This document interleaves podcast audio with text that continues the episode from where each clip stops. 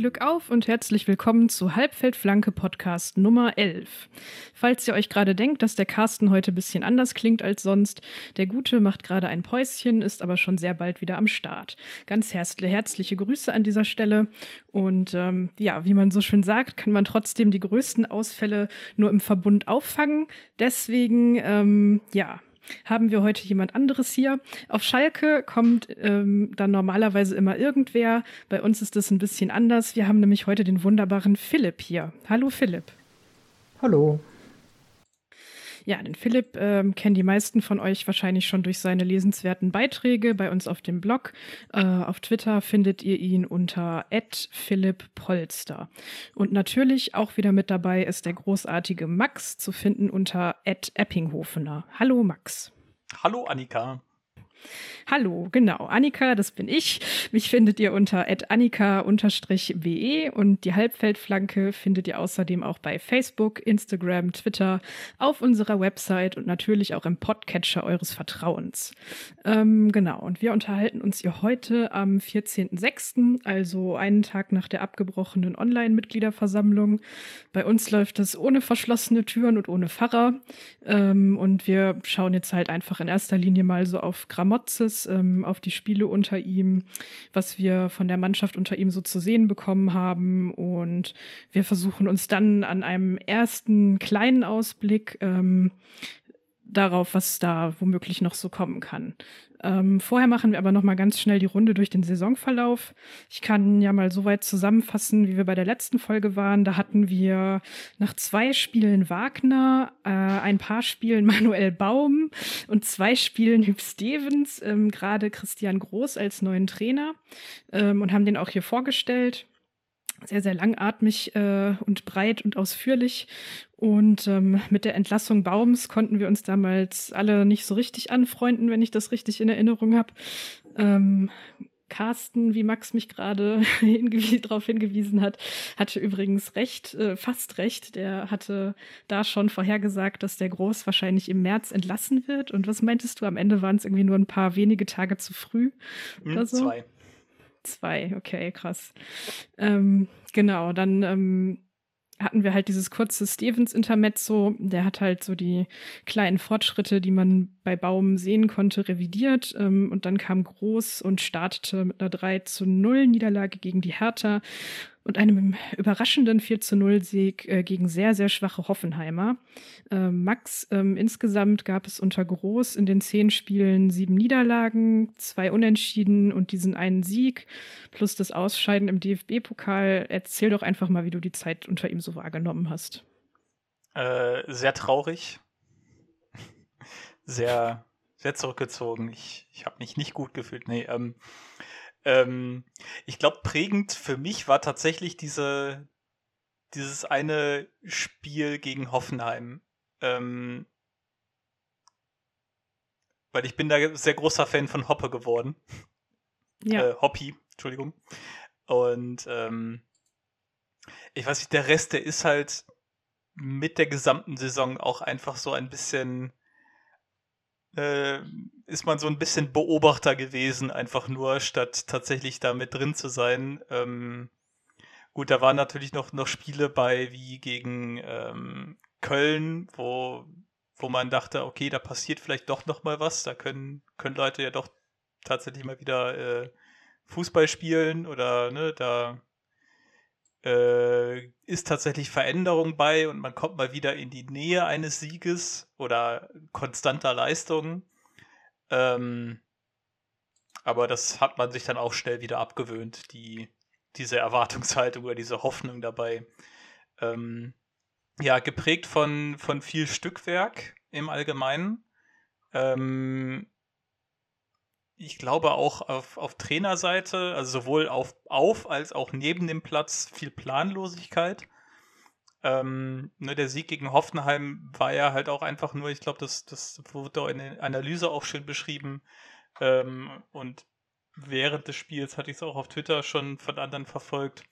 Halt einfach ähm, eine individuelle Überlegenheit der, der Gegenspieler einfach.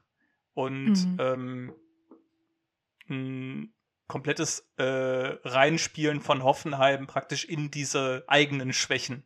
Also es war halt auch einfach so, Hoffenheim hat alles dafür gegeben, dass Schalke überhaupt mal ein Spiel gewinnen kann. Und äh, alle anderen haben das nicht gemacht.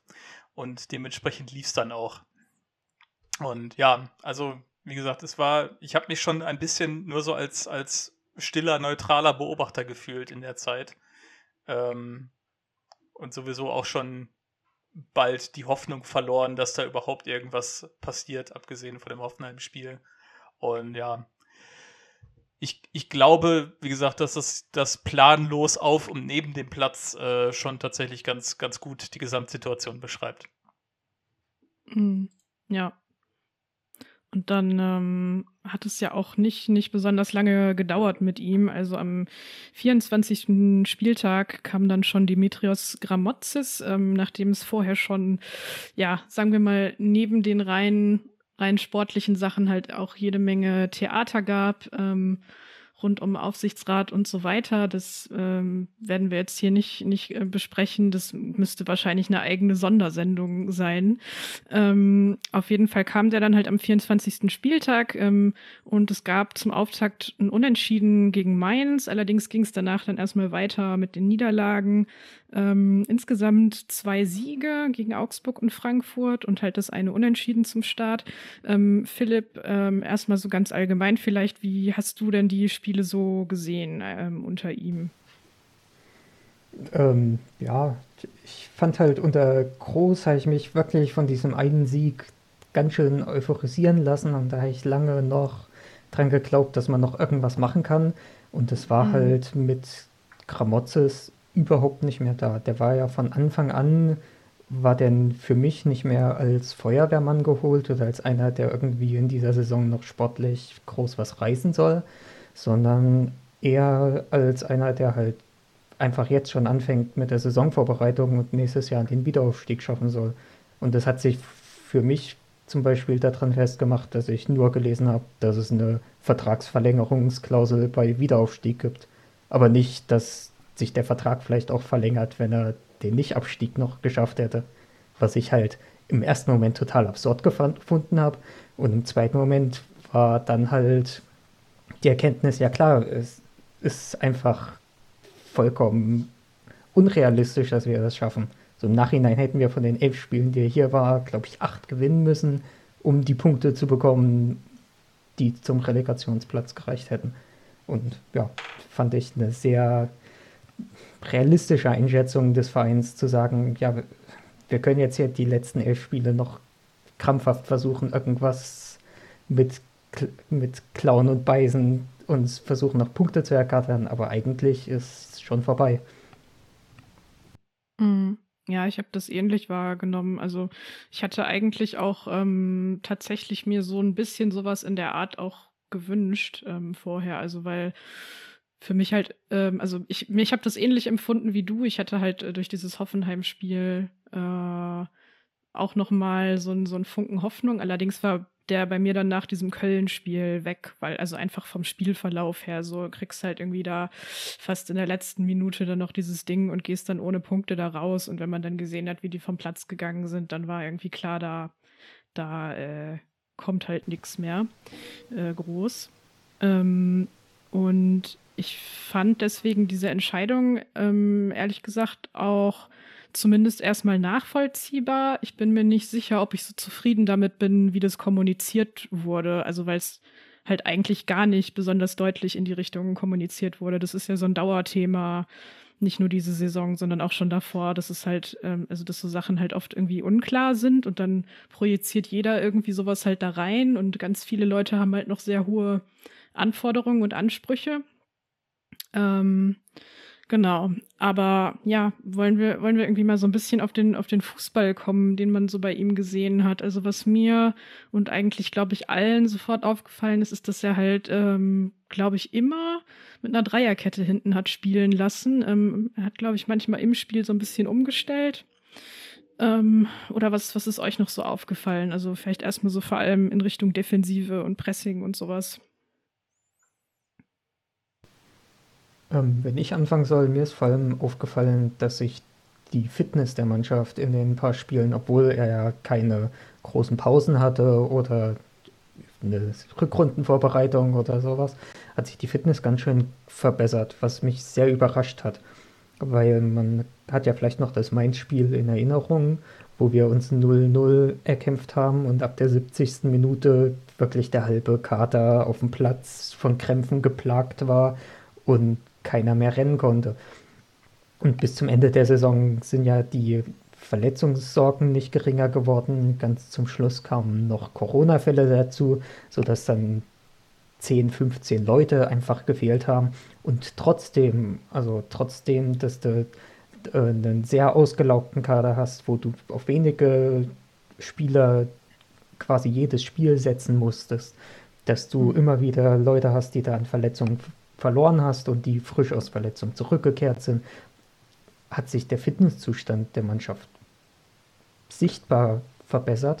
Und das ist einfach ein Zeichen, dass da einfach in der Trainingssteuerung viel gut gelaufen ist und dass der Trainer auch eine gute, eine gute Einschätzung seines Kaders äh, bewiesen hat. Jetzt wollte ich gerade schön dazu zu einhaken, äh, dass ja die, die Fitness, äh, also ich gebe dir grundsätzlich recht, dass die Fitness äh, deutlich besser geworden ist, so in dem letzten Drittel oder die letzten Viertel, was äh, Kramotzes noch mitgemacht hat. Da bin ich gerade nochmal so die Ergebnisse durchgegangen und dachte sofort an das Frankfurt-Spiel, weil das ja auch bis zum Ende umkämpft war. Und mhm. ähm, halt auch am Ende auch noch eine gute kämpferische Leistung gezeigt wurde. Und dann bin ich nochmal gerade so in das Ergebnis rein. Und äh, 2-2 53. Minute, 3-2 60. Minute, 4-2 64. Minute und dann nichts mehr, beziehungsweise halt noch das, das dritte Gegentor in der 72. Ja. Und bin nochmal in das Spiel gegen Hertha rein. und, ähm, ja, also die zweite Halbzeit war äh, auch dann immer noch nicht unsere, unsere Stärke. Ähm, aber zumindest hat man gesehen, ähm, dass es rein, rein körperlich schon deutlich besser lief und das schon tatsächlich nach, nach sehr kurzer Zeit und gegen Ende der Saison tatsächlich deutlich, deutlich besser, ja. Hm. Ja, deutlich besser, aber trotzdem, trotzdem war es halt dann ähm, im Endeffekt nicht genug, weil man einfach gesehen hat, dass, dass es natürlich kein Vergleich dazu ist, als äh, wenn sie jetzt eine richtig gute Vorbereitung oder sowas gehabt hätten, ähm, ganz in Ruhe. Also ich hatte bis zuletzt ganz, ganz oft den Eindruck, auch bei Spielern, die nicht äh, aus der U23 oder U19 hochgekommen sind, dass du die einfach, dass du keinen von denen ähm, irgendwie in eine 1 gegen 1 Zweikampfsituation schicken darfst, weil die anderen eigentlich immer alle ähm, technisch teilweise überlegen waren, ähm, aber körperlich auf jeden Fall. Also die, die mhm. haben halt irgendwie in meiner Wahrnehmung unsere Spieler immer so ganz leicht an sich abprallen lassen. Da gab es nicht groß viel mit vorbeikommen oder so.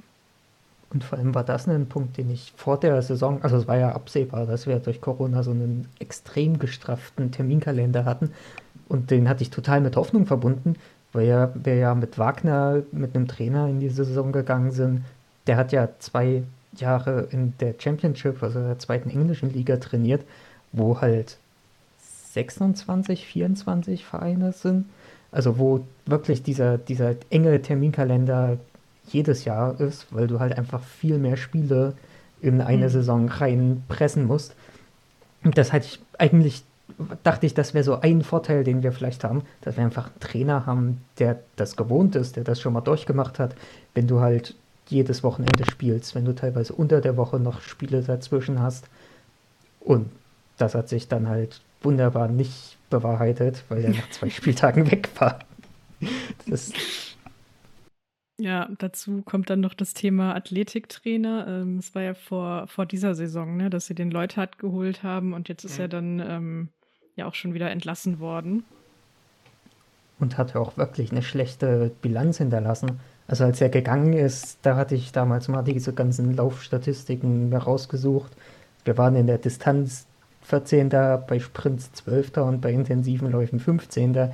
Das ist alles für eine Mannschaft, die vor allem gegen den Ball spielt. Also ich weiß nicht, das sind noch miserable Werte. Und das halt bei einem äh, Fitnesstrainer, den man halt explizit für diese Saison sich geholt hat, damit das sich verbessert, was ja schon letzte Saison genau das gleiche Problem war. Und was auch schon vor zwei Jahren mal ein Problem war. Also das ist halt so ein Problem, was irgendwie periodisch wiederkommt, wo dann immer, wenn das mal besonders schlimm ist, wenn wir mal sieben Verletzte gleichzeitig haben auf einer Position, dann äh, wird das groß thematisiert und dann wird halt einmal eine Personalentscheidung gemacht und dann wundert man sich, dass halt nach einem halben Jahr wieder genau das gleiche Problem auftritt. Also da ist irgendwie der Lerneffekt, dass das vielleicht nicht nur am Personal liegt, sondern dass da irgendwo tiefer auch noch Fehler, weitere Fehler sitzen müssen. Der ist mhm. irgendwie immer noch nicht eingetreten und das bringt mich fast zum Verzweifeln, wenn das halt jetzt schon wieder, nachdem Leutert weg war, war das kein Thema mehr und zum Ende der Saison waren wieder massig Verletzungen zu sehen, wo auch wieder viele Muskelverletzungen sind, die halt wirklich für eine hohe Beanspruchung, für einen nicht guten Fitnesszustand, der hat sich zwar verbessert zu dem, was Leutert war, aber es war ja immer noch nicht gut, das hat er ja eben auch gesagt. Aber das ist schon wieder kein Thema mehr. Und wenn es ein Thema ist, dann halt, weil wir wieder einen neuen uns dann im Sommer holen und mit dem wird dann erwartet, ist das Problem dann plötzlich vorbei. Ich, ähm, ja, um da nochmal vereinspolitisch was reinzuwer reinzuwerfen, ähm, gerade zu, zu dem Punkt fand ich das äh, sehr amüsant. Äh, ein Aufsichtsratmitglied hat sich äh, primär zu Beginn schon äh, die Fitness der Spieler auf die Fahnen geschrieben, weil er medizinische Kompetenz mitbringt. Und äh, das ist Herr Gesenhüß, mhm. der äh, danach äh, auch Teil der, der Gruppe war, die ähm, anderen, äh, die Rangnick installieren wollte und dann daraufhin zurückgetreten ist und sich jetzt wieder aufstellt. Ähm, der hat vorher, ich glaube, in einer der Vorstellungen davon äh, berichtet, dass ähm, seine Ambition ist oder sein, seine Aufgabe, äh, die, die Fitness zu verbessern im Verein bei den Profis. Ja, das hat ja dann mal nicht so gut geklappt, nee. würde ich sagen. Ne?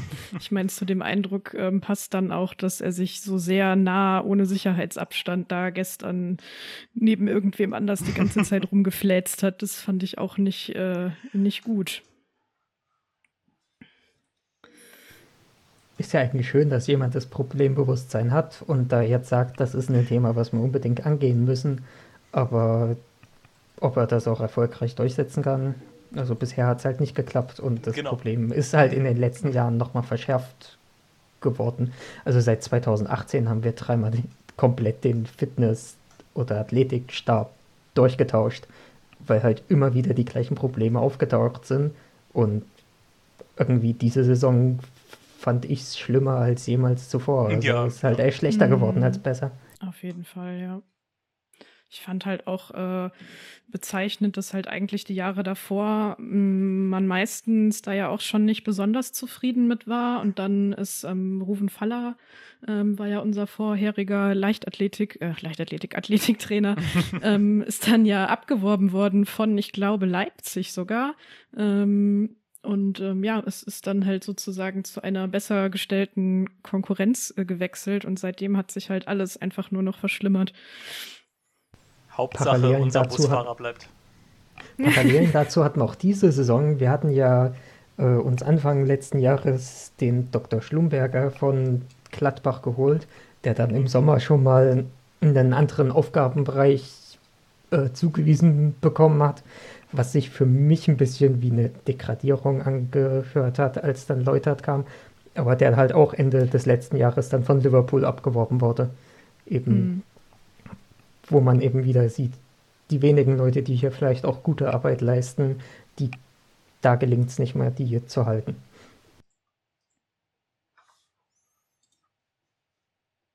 Okay, dann ähm, würde ich sagen, war es das jetzt erstmal so zum grundsätzlichen Thema Fitness. Ähm, aber wir haben jetzt eigentlich noch gar nicht so besonders viel darüber gesprochen, was uns so an den Spielen selber aufgefallen ist, ähm, was es da vielleicht für Ansätze gab, ähm, auf denen man aufbauen kann, an Dingen, die sich vielleicht auch ein bisschen verbessert haben, tatsächlich sogar, trotz der äh, weiterhin größtenteils schlechten Ergebnisse. Ich kann ja mal mit einer Sache anfangen. Ähm, mir ist vor allem so in den letzten, ja, sagen wir mal so drei, vielleicht auch schon vier Spielen ähm, oder so aufgefallen, dass sich ein bisschen was bei den Standards getan hat. Ähm, das war sowas, was mich die ganze Zeit fuchsteufelswild gemacht hat, äh, dass die, also defensiv natürlich ähm, vor allem richtig, richtig schlecht waren. Ähm, die, die Ecken, da hat sich auch am Ende meiner Meinung nach immer noch nicht so viel getan gehabt. Aber was mich halt sehr aufgeregt hat, ist, dass man dann als eine Mannschaft, die es ja sowieso nicht schafft, viel aus dem Spiel selber zu kreieren, dass man dann halt nicht sagt, okay, passt auf, ähm, wir setzen uns jetzt mal zwei Wochen, äh, zwei Wochen lang fokussiert hin und ähm, legen halt den Fokus auf so ein Offensivstandardtraining für Eckstöße und auch Freistöße, um halt wenigstens auf diese Art und Weise hin und wieder mal ein Tor schießen zu können. Ähm, und da hatte ich halt gegen Ende schon den Eindruck, dass sich da ein bisschen was getan hat. Ähm, ein Faktor war natürlich, dass Salif Sané ähm, wieder gesund geworden ist und mitwirken konnte, der halt einfach eine riesengroße Kopfballgefahr und Präsenz ausstrahlt. Aber ich hatte auch den Eindruck, dass einfach so insgesamt die ganze Staffelung im 16er, wenn die Leute sich dahingestellt haben, ähm, dass, es, dass es einfach besser war, dass es auch besser abgesichert war, dass es keine Konter gibt, ähm, sondern vielleicht eine Nachschusschance und solche Geschichten. Ähm, also das ist so eine Sache, die mir aufgefallen ist. Weiß nicht, ähm, habt ihr vielleicht noch andere Punkte, wo ihr sagt, so ja, das ist was, das sich verbessert hat oder wo man vielleicht sch schauen kann, ob man das nächste Saison auch sieht?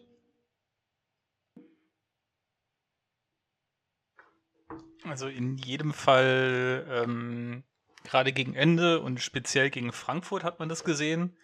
Ähm, oder beziehungsweise gegen Frankfurt hat man es am deutlichsten gesehen. Und ansonsten gab es immer mal äh, das so das ein bisschen aufgeblitzt ist, dass es halt äh, die Abstimmung äh, untereinander ein bisschen besser geklappt hat. Ähm, wobei das gilt primär für die Jugendspieler. Also da, mhm. ne, um jetzt wieder beim Beispiel Frankfurt zu bleiben, äh, da hat man richtig gesehen, dass die Spieler, die aus den U-Mannschaften kamen, ähm, ein viel besseres Verständnis davon hatten, wie äh, laufen meine Mitspieler oder wie wollen die Mitspieler jetzt den Angriff angehen, äh, währenddessen man es von den Profis ja schon kannte, die Saison über, so Ball bekommen und jetzt gucke ich erstmal, was passiert denn hier?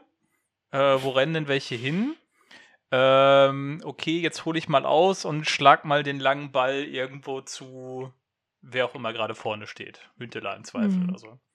Und ähm, klar war das mit Sicherheit ein Stück weit auch einfach so der Plan, so nach dem Motto, ja, ne, hoch und weit bringt Sicherheit. Aber ähm, ne, bei, den, bei den jungen Spielern hatte man schon so das Gefühl, die, die haben eher praktisch die gleiche Auffassung vom Fußball aus der knappen Spiele vielleicht schon mitgenommen. Ähm, oder verstanden sich auch neben dem Platz gut und haben sich irgendwie auch darüber unterhalten, wie gespielt werden soll oder der Trainer hat die besser erreicht. Weiß ja nicht, was da sonst noch alles dahinter steckt. Aber ne, gerade dieses Zusammenspiel von äh, Flick, Hoppy, ähm, wer war denn sonst noch dabei jetzt in den letzten Spielen? Idrisi. Ähm, mhm. fand, ich, fand ich schon sehr schön. Also das, das hatte dann halt auch wieder die Probleme, ähm, das äh, ne, hatten wir, glaube ich, auch schon. Die, die äh, Physis fehlt halt noch bei den jungen Leuten. Die, die, da merkt man halt, die kommen gerade aus der U19 oder in einer nicht so sehr äh, starken U23. Ähm, und die müssen halt noch ne, das, das äh, Goretzka Bayern München Sondertraining machen. ja, ja. Und mal den Sommer über jetzt richtig pumpen äh, damit die sich auch körperlich durchsetzen können. Weil ich glaube, so im, im Allgemeinen vom, vom Spielverständnis oder ne, wie, wie man jetzt so eine, eine, Spielsituation angeht, noch nicht mal das, das tatsächlich direkt technische am Ball, sondern einfach nur das, das grundsätzliche Spielverständnis für, äh, wie muss jetzt, äh, muss ich, wie muss der äh, Spieler neben mir laufen, äh, wann muss der Ball in eine andere Richtung. Ich glaube, dass da sind viele auf einem, gleichen Verständnis und äh, könnten dann schon ganz gut zusammen funktionieren. Ja, das ist ja auch dann, ähm, also einerseits natürlich die gleiche oder ähnliche Ausbildung über mehrere Jahre, aber mhm. ja auch so Sachen wie Automatismen, weil die halt einfach davor die ganze Zeit ja auch untereinander, miteinander gespielt haben in diesen U-Mannschaften, ne? Mhm. Was halt ähm, dann auch so ein Faktor ist, so du hast irgendwie so die, die völlig kaputte Profimannschaft, wo, wo man das Gefühl hat, die, die sehen sich auf dem Platz gerade das erste Mal. und dann ja. hast du da so drei bis fünf ähm, Leute und plötzlich sieht die Sache ganz anders aus, nur weil die sich halt aus der U19 oder U23 kennen. Ja, tatsächlich. Also das lässt sich auch in Zahlen äh, nach zeigen, wie Kramotzes da diesen Fokus auf die Jugendarbeit gelegt hat, dass er einfach neun Leuten ein Debüt diese Saison verschafft hat. Acht davon hatten vorher noch nie für die erste Mannschaft gespielt. Und äh, ja, gerade bei den U18-Spielern, äh, bei den U19-Spielern hat man halt gemerkt, dass die diese Saison auch nur eine Handvoll Pflichtspiele hatten, ehe die Saison für sie abgebrochen wurde und sie dann halt nur noch so Einzeltraining oder vielleicht mal Kleingruppentraining hatten, und dass daher halt die Physis noch wirklich krass gefehlt hat. Also da habe ich auch viel Hoffnung, dass das im Sommer besser wird. Was ich auch mhm. fand, was sich deutlich verbessert hat, ist einfach der Aufbau. Mir ist jetzt, im, als ich nochmal äh, nachgeschaut habe, wie denn die, so die Spiele oder groß waren, ist mir erstmal wieder aufgefallen, wie unglaublich schlecht Schalke da war, auch nur die mhm. erste Pressinglinie zu überspielen. Wir haben da teilweise vier Leute hinterm Ball und dann läuft ein Gegner an oder zwei Gegner, so, also der Gegner presst halt so ganz lasch mit zwei Stürmern mm. und Schalke kann halt überhaupt nichts machen. Das Einzige, was ihnen einfällt, ist halt den Ball so schnell wie möglich zu den Außenverteidigern zu bringen, die dann natürlich keinen Stich sehen weil die halt mit dem Rücken zur Seitenauslinie stehen. Das heißt, nur noch die Hälfte an möglichen Bewegungsoptionen haben, weil es total vorhersehbar ist. Das heißt, der Gegner hat dann auch immer schon zwei, drei Spieler da in der Nähe stehen, die halt einfach nur noch einen Schritt oder zwei auf den Schalker zugehen müssen, bis der merkt, hier ist überhaupt nichts zu wollen und den Angriff abgebrochen hat. Und das war tatsächlich jetzt unter Gramozis. Also hat man es zumindest mal geschafft, so die erste Pressinglinie des Gegners zu überspielen und vielleicht mal mit einem Schnittstellenpass auch die zweite in Bedrängnis zu bringen. Mm, ist ja noch ja, gar nicht das, so, dass wir ja. dann massenweise Torchancen uns generiert haben oder so. Aber einfach diese absoluten Grundlagen, dass du nicht mehr mit komplett stumpfen Waffen gekämpft hast, sondern zumindest mal so Nadelstiche setzen konntest. Ja, es war, es war zumindest mal so ein bisschen sowas wie Tiefe im Spiel, ne? Das war sowas, das mir auf jeden Fall auch aufgefallen ist. Also das, ähm, oder was, was mich zum Beispiel vorher auch einfach ähm, sehr enttäuscht hat, gerade von so manchen erfahrenen Spielern oder qualitativ vielleicht irgendwie normalerweise höher bewerteten Spielern, die halt nicht, also anscheinend nicht das Spielverständnis dafür hatten, ähm, ich denke gerade so an Suat Serda, nicht das Spielverständnis dafür hatten, sich halt irgendwie einfach mal richtig im zentralen Mittelfeld im Raum zu bewegen, um, um halt angespielt werden zu können, ne? Also um halt den Mannschaftskollegen da in solchen äh, Pressing-Situationen des Gegners zu helfen. Mhm. Ähm, und das war, also das ist auf jeden Fall auch was, würde ich sagen, was besser geworden ist. Ähm, was ich mich aber halt auch die ganze Zeit so ein bisschen gefragt habe oder was mir so eine letztendliche Bewertung bei all dem so ein bisschen schwer macht, ist halt aber auch hier so das Thema Jugendspieler. Also weil für mich halt nicht, ähm, nicht erkennbar war, okay, wie viel davon ähm, kommt jetzt vom Trainer oder durch das Training und wie viel davon ist halt dieser Jugendspielereffekt, den wir gerade hatten. So, die Leute kennen sich und die haben das Spielverständnis ähm, aus der Elgert-Schule und ähm, spulen jetzt halt die Automatismen von da ab, weil das halt das ist, was sie kennen. Ähm, und also das will ich jetzt gar nicht als, als großes, oh mein Gott, aber, aber verstanden wissen oder sowas. Aber das ist halt tatsächlich sowas, wo ich sehr gespannt bin, ähm, wie das dann mal aussieht, wenn jetzt halt noch mehr Neuzugänge da sind, äh, dass man dann halt wirklich so eine Mannschaft in so vielleicht Testspiel Nummer drei oder vier dann mal sieht, ähm, wo halt die neuen Leute dabei sind, zusammen mit den Jugendspielern, ähm, wenn man dann halt ein bisschen mehr erkennen kann, was halt so die Traineridee ist, ähm, wenn ihr wisst, was ich meine. Ja, tatsächlich. Wobei ich sagen muss, auch bei den gestandenen Spielern habe ich eine Entwicklung gesehen. Gerade, und damit macht man sicher keine Freunde, äh, Mustafi hat sich ganz schön verbessert. Also der mhm. war halt am Anfang, fand ich, den war er sehr mit überfordert, als er in der Mitte, also in der zentrale, diese zentrale Position in der Abwehr einnehmen musste. Also seine Mitspieler auch mit anleiten, wie sie sich zu bewegen haben. Da sind ja mit Becker und Chao jetzt nicht die erfahrensten auf dem Flügel, haben teilweise äh, Shalanolo und Aydin gespielt. Also da ist auch viel Arbeit, die dann einen, einen Abwehrchef da ins Dirigieren äh, bringen muss. Und damit fand ich ihn sehr überfordert. Aber gerade jetzt in den letzten Spielen, wo Sané in der Mitte stand und er sich halt auf sein eigenes Spiel konzentrieren konnte, fand ich ihn schon sehr verbessert. Das sind, ihm sind halt immer noch Fehler unterlaufen natürlich. Aber gerade im Aufbauspiel hat er da noch ganz schön was mit beigetragen. Und da fand ich diese langen Bälle, die halt Mustafi in den letzten paar Spielen geschlagen haben, hat, die waren halt nicht mehr diese Verzweiflungs-Langholz-Dinger, wie man sie halt in der Zeit unter Groß vor allem gesehen hat, sondern die waren halt auch wirklich gezielt, die kamen halt wirklich an. Da ich auf Idee Schalke dahinter. seit Jahrzehnten nicht mehr gesehen.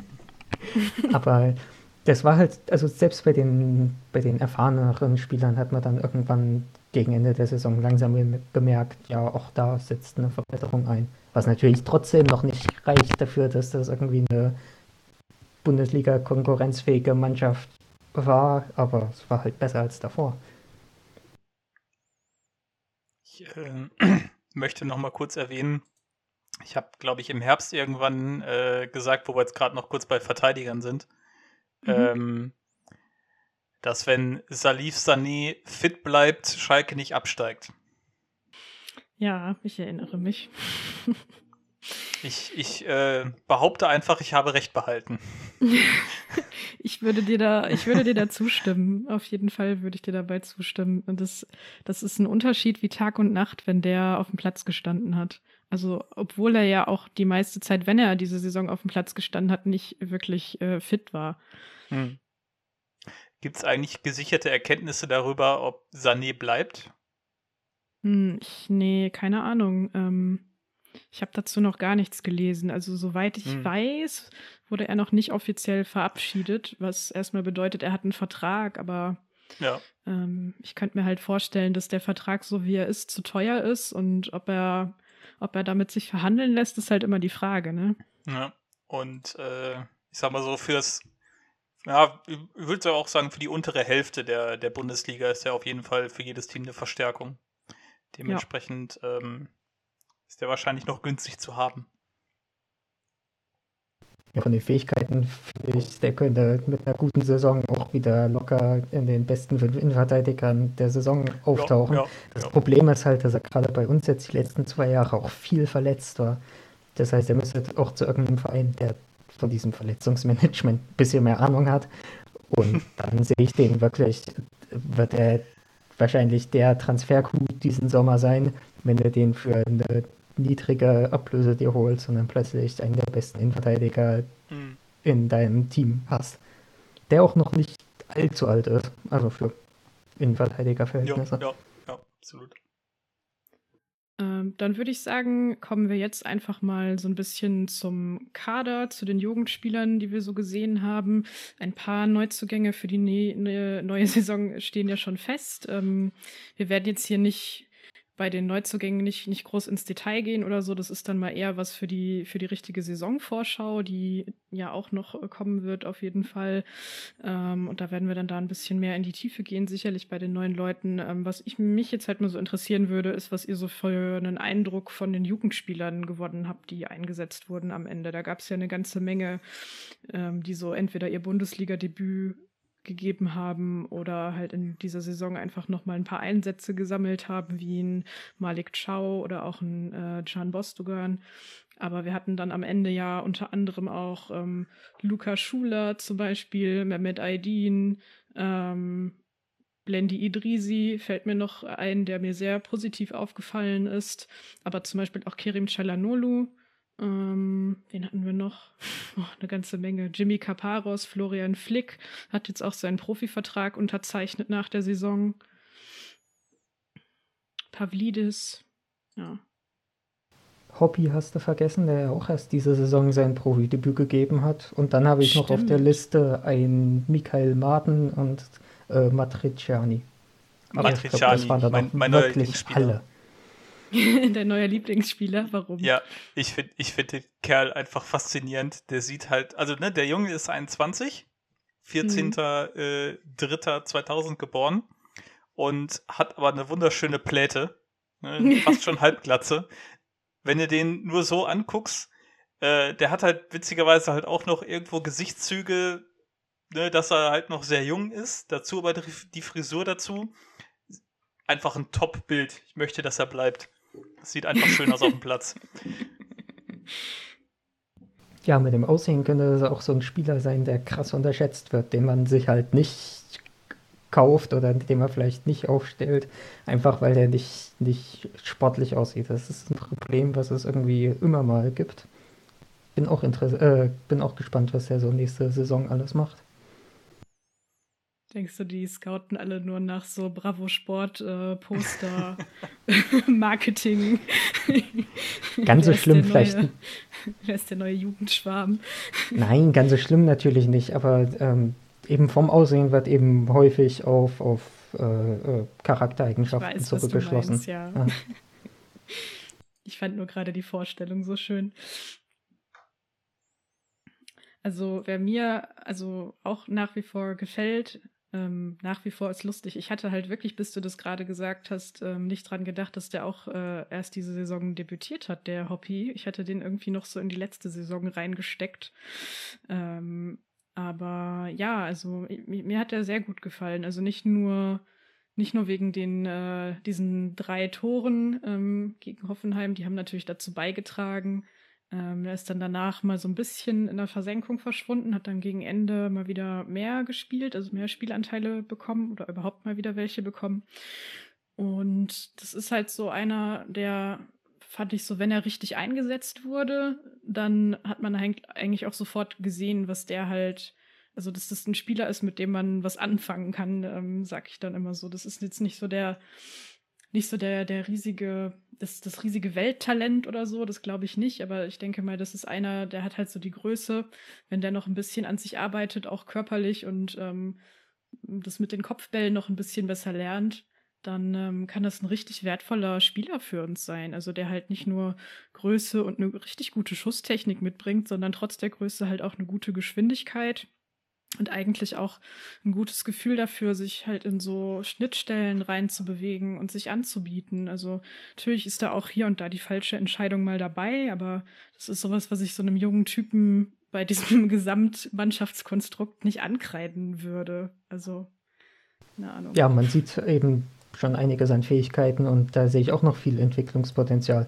Du hast gerade gesagt, der ist irgendwann in der Versenkung verschwunden, fand ich überhaupt nicht ich habe das eher so interpretiert, irgendwann konnte sich Schalke halt auch leisten, nicht jedes Spiel über 90 Minuten Hobby spielen zu lassen, weil irgendwann auch mal ein Hündeler seine ersten Spielminuten hier gespielt hat und ein Paciencia wieder fit wurde. Wir hatten gerade in der Endzeit von, von Groß und Anfang von Kramotzes hatten wir einfach überhaupt keine anderen Optionen im Sturm und hat wirklich Hobby egal ob er gut gespielt hat oder schlecht gespielt, er hat fast immer stand er in der Startaufstellung.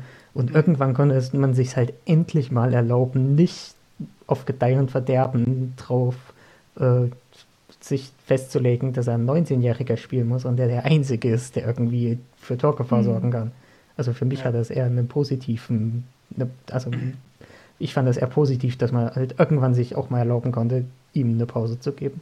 Ja, ich, ich habe gerade nochmal drauf auch, geschaut. Ähm, ich meinte das mit der Versenkung auch eigentlich eher so in die Richtung, dass ich so den Eindruck hatte, von der öffentlichen Wahrnehmung her so, so, ach ja, der hat die drei Tore geschossen, das ist doch eh nur so ein One-Hit-Wonder, aber eigentlich kann der ja nichts und mhm. das sieht man jetzt die ganzen Spiele und la la la la la la la. So. Mhm. aber ähm, anders gesehen ähm, habe ich das natürlich eigentlich auch.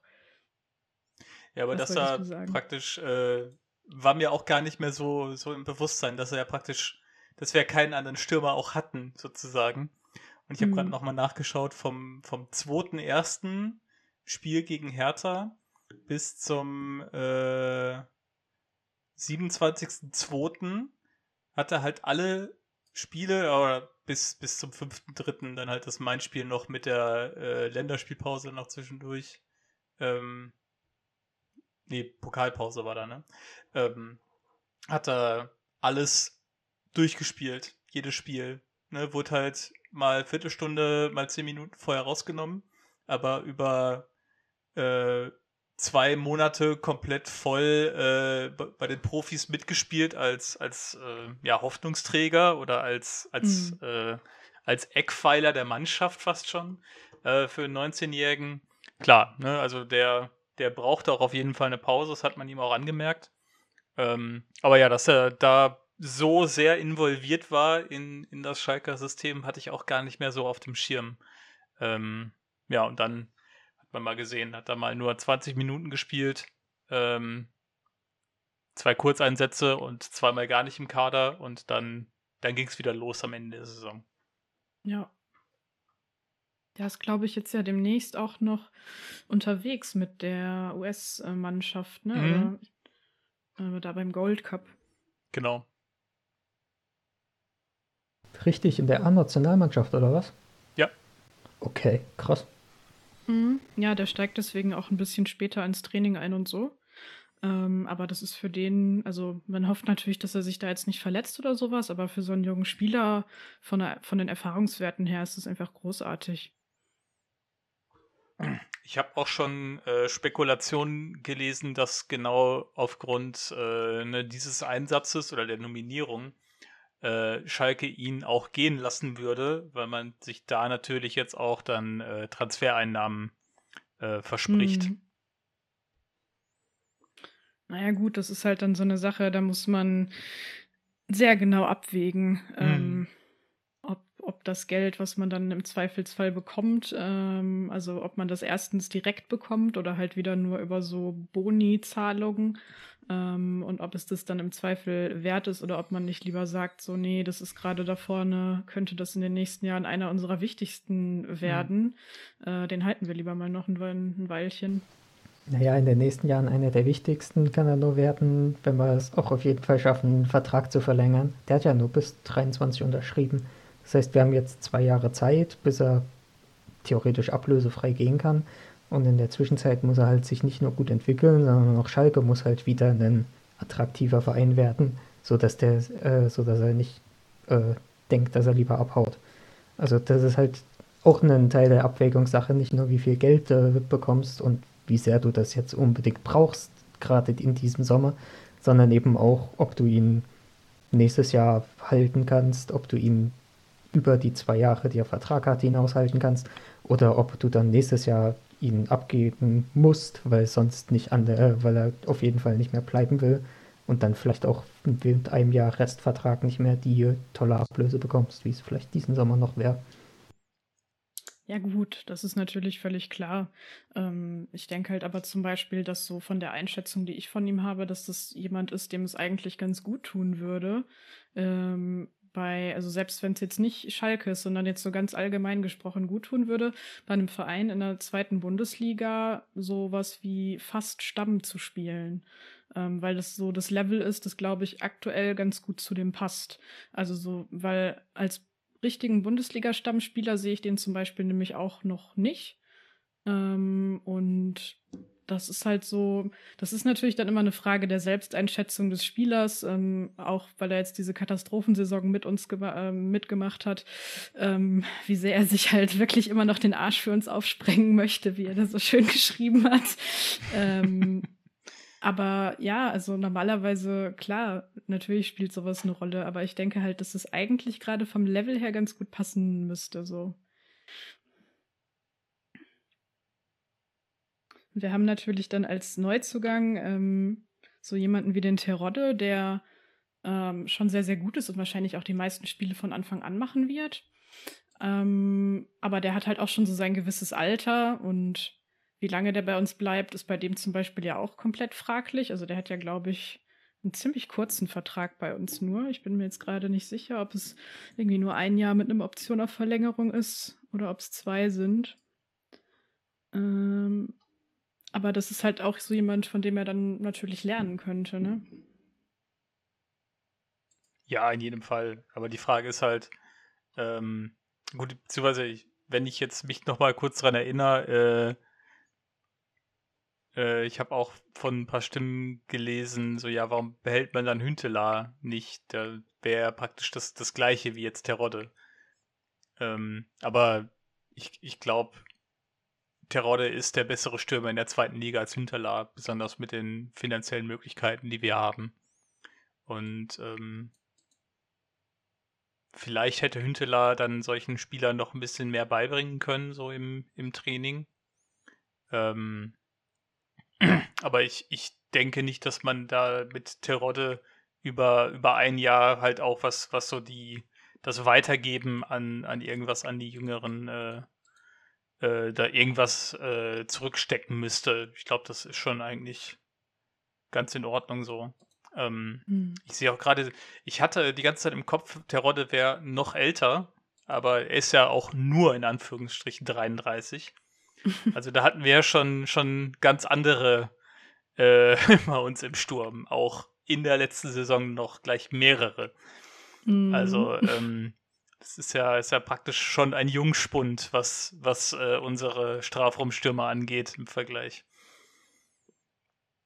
Ich äh, suche jetzt allerdings tatsächlich gerade auch noch nach der Vertragslaufzeit.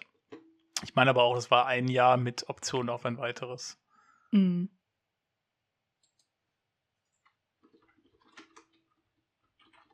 Wen habt ihr da von den Jungspunden aus der Schmiede oder U23 noch so, ähm, der euch positiv aufgefallen ist oder von dem ihr euch einfach erhofft, in der nächsten Saison ganz viel oder zumindest sehr viel mehr zu sehen? Na, auf jeden Fall würde ich da Chao nennen wollen, der zwar auch schon letzte Saison sein Debüt gegeben hat, und aber diese Saison, ich finde, hat er nachgewiesen, dass er halt einfach direkt schon zum Stammspieler das Potenzial hat hier auf Schalke. Mhm. Und das nicht nur, wenn wir in der zweiten Liga sind, sondern ich fand ihn selbst für den Erstliga-Verteidiger. Ja. Das war einer der wenigen Spieler, wo ich mir wirklich gedacht habe, ja, der ist gut genug, den kannst du auch, den kannst du auch wirklich in die Hälfte der anderen Erstligamannschaften setzen und dann würde er halt einfach auch spielen. Der hat eine unglaubliche Ruhe am Ball, die für sein äh, junges dafür, dass er so jung und eigentlich noch nicht sonderlich erfahren ist, hat mich das immer wieder überrascht, wie gut er mit dem Ball umgehen kann, wie gut er mit Druck vom Gegner umgehen kann, indem er den umspielt. Und der hat halt auch so einige andere Eigenschaften, die halt wirklich ihn immer wieder äh, ja, auch in die Highlight-Videos bringt. So was er offensiv an Kopfbällen äh, teilweise machen kann oder defensiv was er an Läufen machen kann, die haben ja wirklich, die erinnern ein Jahr an Matip in seinen besten Zeiten, dass er einfach einen Innenverteidiger in der eigenen Kette losstiefelt und drei Gegner überrennt und damit im Alleingang den Gegner komplett äh, durcheinander wirbelt. Das ist unglaublich spannend, ihn jedes Mal wieder spielen zu sehen. Und das ist auch ein Spieler, bei dem ich das würde mich wahrscheinlich am härtesten treffen, wenn wir den abgeben würden. Mm, ja, das sehe ich ganz genauso. Und das ist tatsächlich auch einer der Spieler, die halt so von meinem Bekanntenkreis, die keine Schalke-Fans sind, die denen halt auch aufgefallen sind, wo dann halt Leute gesagt haben, so, oh, da habt ihr aber einen, ähm, äh, was wollt ihr denn für den haben? so nach dem Motto, wo ich dann mir gesagt habe, so, nee, nee, nee, nee, nee, nix da. Ich habe auch gerade nochmal nachgeschaut, weil, ähm, ne, auch wenn die Läufe einen ab und zu ein bisschen an äh, Matip erinnern, äh, mich hat er tatsächlich eigentlich eher an äh, Kera erinnert, halt weil er halt eine entsprechende, äh, gut ähnliche Vita auch wie Matip hat, ne? so aus der knappen Spiele relativ früh hochgekommen. Und ähm, ich erinnere mich aber, dass, oder beziehungsweise Chao hat halt auch, klar, er ist 19, hier und da mal ein paar Böcke drin gehabt, wo man halt einfach ganz klar sieht, okay, das passiert ihm einmal äh, und da lernt er draus und ne, das ist auf jeden Fall was, was er mitnimmt, was ihm so nicht nochmal passiert. Ähm, was dann halt natürlich auch hier und da mal Situationen gekostet hat oder Gegentor verursacht hat, ohne Frage. Aber ähm, wie gesagt, das sind so Sachen, woran, woran er auf jeden Fall arbeiten kann und wo er sich auch schon äh, jetzt in, in der letzten Zeit auch schon verbessert hat. Äh, aber genau solche Sachen hatte Kehra nämlich am Anfang auch. Äh, mhm. Da weiß ich auch, der war super ruhig am Ball, super Ballbehandlung und war sonst ganz ruhig.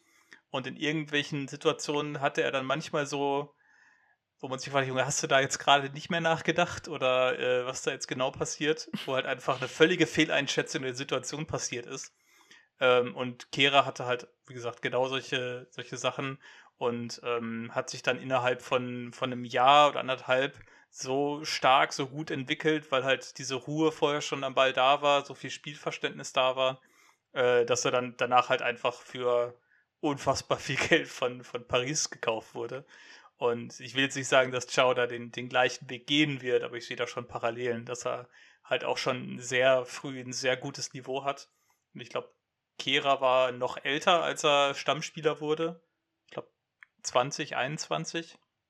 Und mhm. Chao ist ja jetzt schon mit 19 ja halt auch eine, vielleicht nicht die absolute Stütze in der Innenverteidigerkette, aber ähm, ne, mindestens der, äh, der dreieinhalbste Mann wenn es um die erste, um die, um die äh, Startaufstellung geht.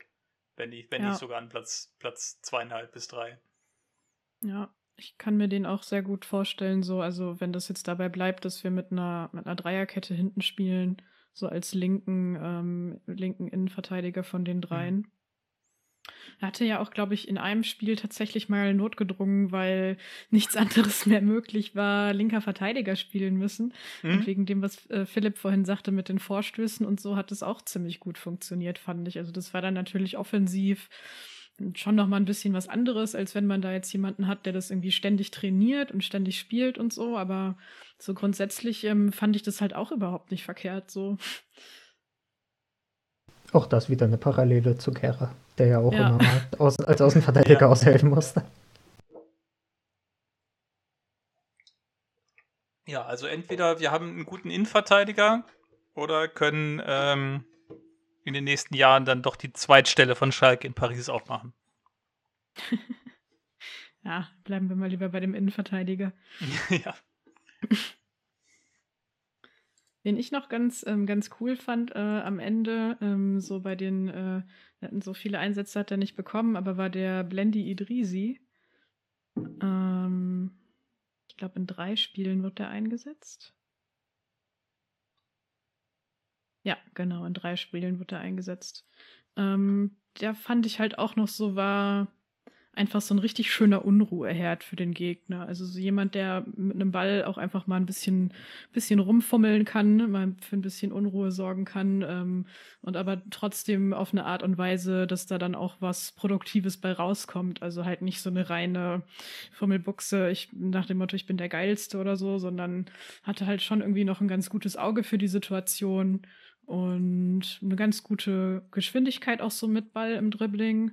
Ähm, also das ist auch einer, so wo ich mich wirklich freuen würde. Das ist jetzt 23, ähm, wenn man von dem noch mal ein bisschen mehr sehen würde. So, es wirkt jetzt auf mich nicht wie so ein Kreativspieler, aber wie jemand, den man auf so einer Halbstürmer-Position so halb nach draußen gezogen ganz gut einsetzen könnte, je nachdem, wen man halt irgendwie da vorne noch so rumlaufen hat. Was ich jetzt nicht weiß, ist, wie gut der flanken kann zum Beispiel. Weil ich glaube, wenn wir so jemanden wie Terodde haben, dann wird, wird es halt sehr wichtig sein, dass wir so jemanden haben, der richtig gute Flanken auf den schlagen kann. Ja, wer mich diese Saison mit seinen Flanken übertäuscht hat, war Bostogan. Der immer wieder, also was der so im 1 gegen 1 jetzt schon äh, so im Tripling gezeigt hat, gegen Erstligaspieler, das ist sehr vielversprechend jetzt gerade für eine zweite Liga, wo du halt solche engen Situationen immer wieder vorgesetzt bekommen wirst. Und dann hat er so schöne Flanken geschlagen teilweise. Also das ist ja, das ist so einer der Spieler, die unglaublich davon profitieren könnten, dass wir nächstes Jahr zweite Liga spielen, weil ich glaube, erste mhm. Liga ist, da ist, fehlt noch irgendwie ein halber Schritt, aber für die zweite Liga könnte das ein unglaublich wichtiger Spieler werden. Ja, da gebe ich dir recht. Ja, das, das gilt ja auch praktisch für die äh, die halbe Offensive, ne? So viel, oder sagen wir für das, für das halbe Mittelfeld. So viel Junge, wie wir da haben. Ne? Äh, ich weiß jetzt nicht, wie weit, ähm, dass man jetzt schon für, für Flick beispielsweise sagen kann, oder halt auch, ähm, äh, wen haben wir denn da noch bei? Äh, gut, Michael Martin ist jetzt halt auch eigentlich ja fast schon Stürmer ähm, kann ich mich erinnern, dass er damals als Stürmer äh, für die U19 verpflichtet wurde. Ich sehe jetzt gerade hier bei Transfermarkt bitte als offensives Mittelfeld gepflegt. Mhm. Ähm, aber jetzt um, um, bei denen mal rausgenommen, die jetzt halt tatsächlich gerade frisch aus der U19 äh, kommen oder gerade frisch aus der U23, äh, alle die, die jetzt schon mehr als ein, zwei Spiele Erfahrung haben, hat man, glaube ich, schon gesehen, ähm, dass da das Potenzial da ist, um in einem gut funktionierenden Zweitligateam so richtig durchzustarten. Und ähm, da habe ich auf viele, oder eigentlich auf alle Jugendspieler, freue ich mich da tatsächlich schon richtig, ähm, die man äh, ein paar mehr Spiele äh, mit ein paar mehr Freiheiten oder gegen nominell, äh, ohne jetzt hoffentlich äh, da jetzt nicht abwertend irgendwie der zweiten Liga gegenüber äh, das rüberkommen zu lassen, halt auch gegen schwächere Teams ähm, mal spielen können oder halt zumindestens gegen Teams, denen man nicht von vornherein schon hoffnungslos unterlegen ist, wie jetzt im letzten Jahr. Ja, und dann halt auch ähm, an der Seite von erfahrenen Leuten trotzdem, äh, die dann aber auch ein gutes qualitatives Niveau haben und sich dann halt auch in diese Mannschaftstaktik gut einfügen und mhm, einbringen. Mm, genau. Also ich muss auch sagen, dass das sowas ist, auch wenn wir da jetzt ähm, nicht so im Detail sprechen drüber heute, aber dass ich da eigentlich bis jetzt ähm, im Großen und Ganzen zum Beispiel sehr zufrieden so mit den Transfers bin, die wir gemacht haben, ähm, weil also ohne die Leute jetzt besonders gut zu kennen, ähm, ich schon trotzdem aber den Eindruck Eindruck habe, dass das Leute sind, die uns da in der Richtung ähm, weiterbringen können ähm, und halt auch wirklich gut sind, um so eine Art äh, Grundgerüst zu bilden, mhm, ähm, mhm. an dem sich dann halt so junge Leute orientieren können. Ja, ich glaube, das, das ist sehr deutlich, dass man, ähm, also dass sich da jemand hingesetzt hat und gesagt hat, okay, wir haben jetzt hier äh, die drei, vier Eckpfeiler in der Mannschaft von erfahrenen Leuten, also mit, mit auch Zweitliga-Erfahrung mit, mit Palsson und äh, ja klar, Terodde logischerweise. Äh, und äh, Latzer auch. Kam, genau, und Kaminski. Ja. Ähm, ne, praktisch tatsächlich einmal so durch, durchs Team weg äh, an, an allen äh, Positionen und an allen Ecken auf dem Spielfeld. Halt einfach mal den gestandenen Ansprechpartner für ne, wer auch immer sich da zu ihm hingezogen fühlt oder mit ihm verbunden fühlt, halt einfach sowohl auf dem als auch neben dem Platz irgendwo immer den Typ für sich, den Ansprechpartner für die Jungen, äh, der sich auch in der zweiten Liga auskennt. Und darum werden halt die Jugendspieler gesetzt. Ähm, also das wirkt jetzt schon äh, nach, nach mehr Sinn und Verstand in der Kaderplanung als in den letzten zwei Jahren. Mm, ja. Daher kann ich übrigens jetzt schon sagen, dass das, glaube ich, nicht, äh, nicht schlagbar sein wird, dass mein Lieblingsspieler allein vom Namen her Reinhold Ranftel ist. das ist einfach, einfach äh, so ein toller Name. Ich äh, ja, verweise nochmal auf unseren Busfahrer. Ja, nächste Saison wird auch eine sehr spannende Saison, was so die Jugendspieler der letzten Jahre angeht. Also einen Bujelab, einen Mercan oder einen Kutucu, die ja auch die letzten Jahre alle schon mal Profi-Erfahrung gesammelt hatten, aber jetzt auch keine sonderlich starke Saison hatten und auch so langsam den Durchbruch schaffen müssen gerade bei einem Merchant und einem Bujelab, die ja eigentlich bei uns häufig im zentralen Mittelfeld gespielt haben, wo sie jetzt mit Palson und äh, Latzer eben zwei dieser, du hast ja eben Maxenspieler genannt, als Konkurrenz haben. Da weiß ich noch nicht, ob das, ob sie das packen oder ob man dann irgendwann noch sagen muss, ja, das sind Jugendspieler, bei denen es leider nicht geklappt hat. Und ein Spieler, bei dem wir ja auch schon letztes Jahr mal einen Text geschrieben haben, nämlich äh, Ahmed Kutucu. Auch bei dem wird sich jetzt die Frage stellen, ob er den, den äh, finalen Sprung zu den Profis endlich packt. Weil der hat jetzt irgendwas um die 60 Spiele auf Profiniveau und der hat noch nicht einmal 90 Minuten durchgehalten. Er hat unter sieben verschiedenen Trainern gespielt und irgendwie habe ich bei dem das Gefühl, der hatte super viel, gute Anlagen. Bei dem hat dann einfach dieser letzte Entwicklungsschritt, der hat einfach bisher gefehlt. So dieses letzt, dieser letzte äh, Sprung, den du körperlich machen musst, eben ja, diese, dass er nie über 90 Minuten durchgespielt hat, würde ich jetzt mal auf zwei Punkte äh, vor allem reduzieren. Erstens, dass da konditionell vielleicht ein bisschen was fehlt und zweitens auch von der Spielintelligenz, dass er vielleicht overpaced. Man hat es ja immer wieder gesehen, wenn er für Schalke gespielt hat, wie der von Minute 1 an da im Vollsprint auf den Gegner drauf geht. Und da kann ich mir halt vorstellen, ja, wenn du das 30 Minuten machst, danach ist der Akku relativ leer. Und dass du dann nicht das ganze Spiel lang spielen kannst, ist halt eine logische Schlussfolgerung. Also da würde mich sehr äh, interessieren, wie da die Entwicklung des nächsten Jahr ist und ob die jetzt vielleicht den Sprung zum Stammspieler packen oder eben nicht.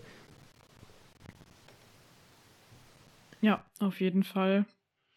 Was ich mich gerade noch ähm, gefragt habe, ähm, ist, haben wir eigentlich in der U23 oder U19 irgendwie nochmal so einen, so einen Nachwuchstorhüter oder so, den man noch hochziehen könnte, je nachdem, wie das jetzt eigentlich so mit Schubert und Fährmann weitergeht. Also bei Fährmann bin ich mir eigentlich relativ sicher, dass der irgendwie, wenn sich das halt finanziell machbar ist für beide Seiten, dass er halt bleiben will und dann Nummer eins sein will. Und bei Schubert bin ich mir da ehrlich gesagt aber nicht so sicher. Also bei dem könnte ich mir halt wirklich vorstellen, dass der sagt so, nee, wenn ich nicht, wenn ich nicht Stammtorhüter bin oder so, dann will ich lieber nochmal woanders hin, entweder verliehen werden oder fest wechseln.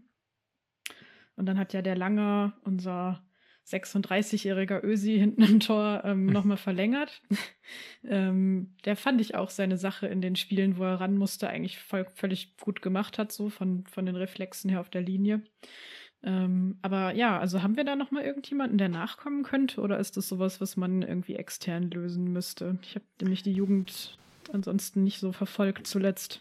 Ich auch nicht, aber ich sehe hier gerade was. Da äh, gibt es zwei sehr spannende Spieler, aber wenn ja. du zuerst machen willst. Also wir haben uns ja letzten Sommer diesen Danny Rose aus mhm, genau. von Everton verpflichtet, ah. also irischer U, weiß nicht, 21 ist er, glaube ich, mittlerweile Nationalspieler. Und wir haben in der U17 einen Torhüter, der heißt Pottlech, glaube ich, der halt äh, 2005er Jahrgang ist. Das heißt, die U17 ist dieses Jahr eigentlich der 2004er Jahrgang. Das heißt, er hat einfach den, die U16 übersprungen und hätte wenn denn die U17 diese eine Saison, eine richtige Saison gehabt hätte, äh, ja, einfach jetzt schon ein Jahr früher in der U17 mittrainiert und gespielt. Was halt immer mhm. ein Zeichen ist dafür, für einen Spieler, der halt schon sehr weit entwickelt ist. Also von unserem Nachwuchs, da ist natürlich auch immer die Frage, wie denn so die letzten Jahre vor dem Profi-Dasein äh, die Entwicklung ist. Da gibt es halt viele Spieler, die einfach nur an diesem letzten Schritt gescheitert sind. Aber äh, vielversprechende Talente haben wir schon. Und das ist eigentlich relativ wichtig, wenn man sich mal anguckt, wie so die ganze Altersstruktur bei den Bundesliga-Torhütern ist. Also ich weiß nicht, ob ihr euch mal mit dem Thema befasst habt, aber so die Generation, die so nach Neujahr hochkam, die jetzt auch die letzten zehn Jahre immer die Nationaltorhüter gestellt hat, also nicht nur Neujahr, sondern dann daneben noch Testegen, Leno, Trapp und so weiter, mhm. die ja alle damals mit 19, 20 Jahren Stammtorhüter in der Bundesliga waren, die gehen jetzt alle scharf auf die 30 zu. Also in der kompletten Bundesliga gibt es nur zwei Vereine, die Torhüter haben, die nicht diesen Sommer schon 28 sind. Und das ist einmal, äh, naja, Stuttgart mit Kobel, nur den haben sie verkaufen müssen an Dortmund, soweit ich weiß. Und dann Mainz, die halt mit Zentner und Müller zwei Torhüter hätten. Müller hatten sie ja verliehen an Freiburg. Und der Rest, die haben alle relativ alte Torhüter. Und das heißt, da steht in zwei, drei Jahren bei 20 Vereinen auf einen Schlag der Wechsel an. Und dann ist der Markt dicht. Dann findest du halt kein junges Talent mehr, was du für wenig Geld bekommst, sondern dann wirst du halt viel Geld zahlen müssen, auch für Spieler, die vielleicht nicht so gut sind. Deswegen wäre vielleicht jetzt dieser äh, Generationsübergang bei Schalke relativ wichtig, dass man sich halt jetzt überlegt, ob man einen Schubert-Stamm spielen lässt ob man sich vielleicht einen anderen jungen Torhüter irgendwo her verpflichtet. Oder ob man sagt, gut, wir machen jetzt noch ein, zwei Jahre, weil wir unseren eigenen Nachwuchstorhütern so sehr vertrauen, dass wir denen auch auf jeden Fall einen Stammplatz in ihrer ersten Profisaison dann in zwei Jahren oder drei Jahren zutrauen.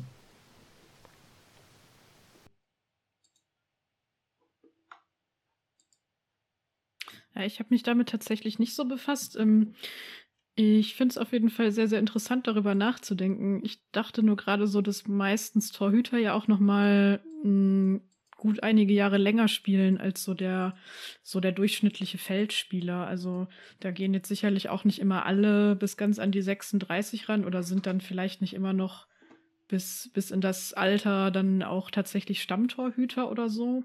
Ähm, aber das wird auf jeden Fall, wie du sagtest, so spannend zu beobachten zu, zu sein, wie sich das jetzt vielleicht so nach und nach so ein bisschen wandelt, dass dann an ein oder anderer Stelle vielleicht jemand so in den Hintergrund rückt oder dann nochmal zu einem kleineren Verein geht, wo er dann ein bisschen länger Stamm spielen kann, während sich der Große halt irgendwen äh, Neues verpflichtet oder so. Ja, das mit den 28 war auch nicht darauf bezogen, dass die jetzt unbedingt in die Rente gehen die nächsten zwei Jahre. Aber sagen wir mal, du bist, weiß nicht, Borussia Mönchengladbach, die haben Sommer, der ist, ich würde sagen, 33 oder 32, sowas in der Art.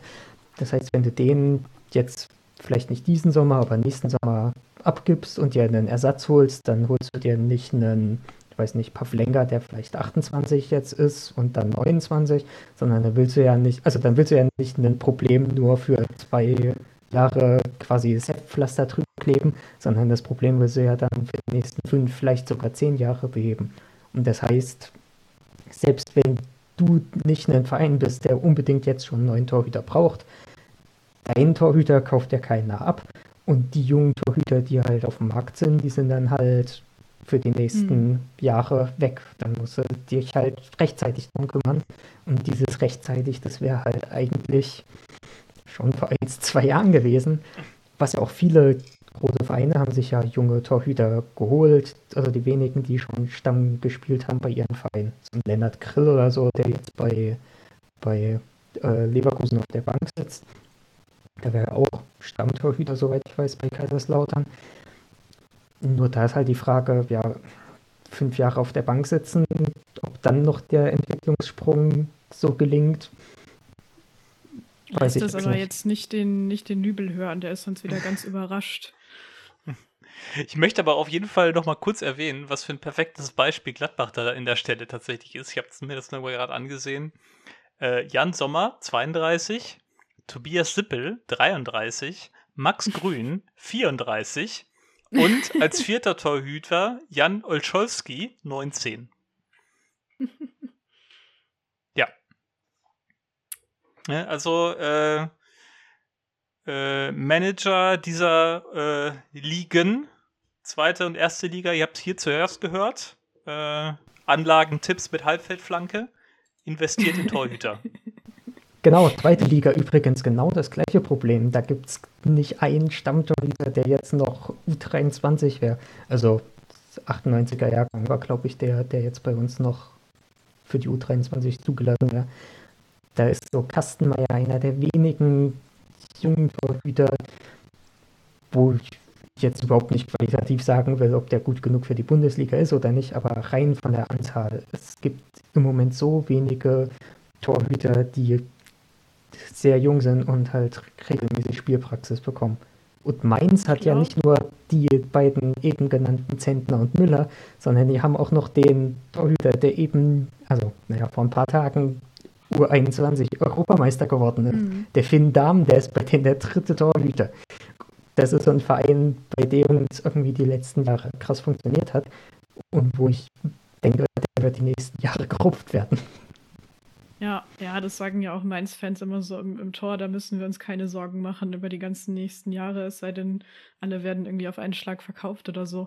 Was ich gerade noch so gedacht habe, während du das so ausgeführt hast, ist, dass, man, dass das ja eigentlich auch ein äh, Problem ist, was man ähm, vielleicht ein bisschen weniger scharf ähm, so vergrößert sehen kann auf eigentlich alle U21 oder U23 Spiele. Also das war ja bei der U21 ähm, EM zum Beispiel auch immer so ein Thema, dass halt gesagt wurde, so ja, die wenigsten von den Spielern, die hier teilhaben für Deutschland, äh, sind halt wirklich sowas wie Stammspieler oder so bei den Vereinen, bei denen sie sind. Ähm, oder wenn, dann sind sie das halt irgendwie eher bei, bei kleineren Vereinen oder so. Also es gibt dann natürlich so die größeren Supertalente oder sowas, die dann die Ausnahmen sind, wie vielleicht ein Kai Havertz oder was weiß ich, die halt einfach früher ähm, hochgezogen werden und also auch zu der, zu der A-Nationalmannschaft hochgezogen werden und dann auch bei anderen Vereinen sind und da viel spielen und sowas. Aber so grundsätzlich wird es ja schon seit Jahren immer gesagt, so ja, ähm, Deutschland hat ein Nachwuchsproblem ähm, und vielleicht noch nicht mal unbedingt, weil der Nachwuchs nicht, nicht so gut ist oder so wie die Jahre davor. Also das ist ein Faktor sicherlich auch, aber der wäre vielleicht gar nicht so groß, wenn die Jungen, die nachkommen, wenigstens die Spielpraxis bekämen und die bekommen sie aber halt größtenteils nicht ja, das ist halt ein Problem. Und das hat, da ist halt die Torhüterposition dieses äh, riesige Ding. Du wechselst halt mhm. einen Torhüter nicht. Du kannst halt nicht ja. einem Spieler die letzten 20 Minuten eines Spiels einfach mal Spielpraxis geben, dass er sich beweisen kann, sondern das ist halt, wenn du nicht unbedingt Schalke bist, dann setzt er halt über Jahre auf eine und dieselbe Person und da ist halt keine Rotation drin. Und ja, besonders die U21 EM ist ja jetzt sogar noch ein Jahr später erst, als sie eigentlich hätte sein müssen, wenn ich mich nicht ganz irre. Das heißt, die mhm. sind alle dieses Jahr schon 23 während des Turniers und nicht 22, wie das normalerweise ist. Und trotzdem, dass da so wenige irgendwie Stammspieler bei ihnen im Verein sind, das ist schon erschreckend. Wobei man wirklich auch sagen muss, die richtig großen Talente, die sind halt dieses Jahr dann auch bei dem richtig großen Turnier, nämlich bei der EM. Ja. So ein Muslia, ja. einen Harvards, einen Wirtz, ich glaube, die hätten auch alle noch U21 spielen können, aber ja, warum sollten sie, wenn sie zur EM eingeladen sind?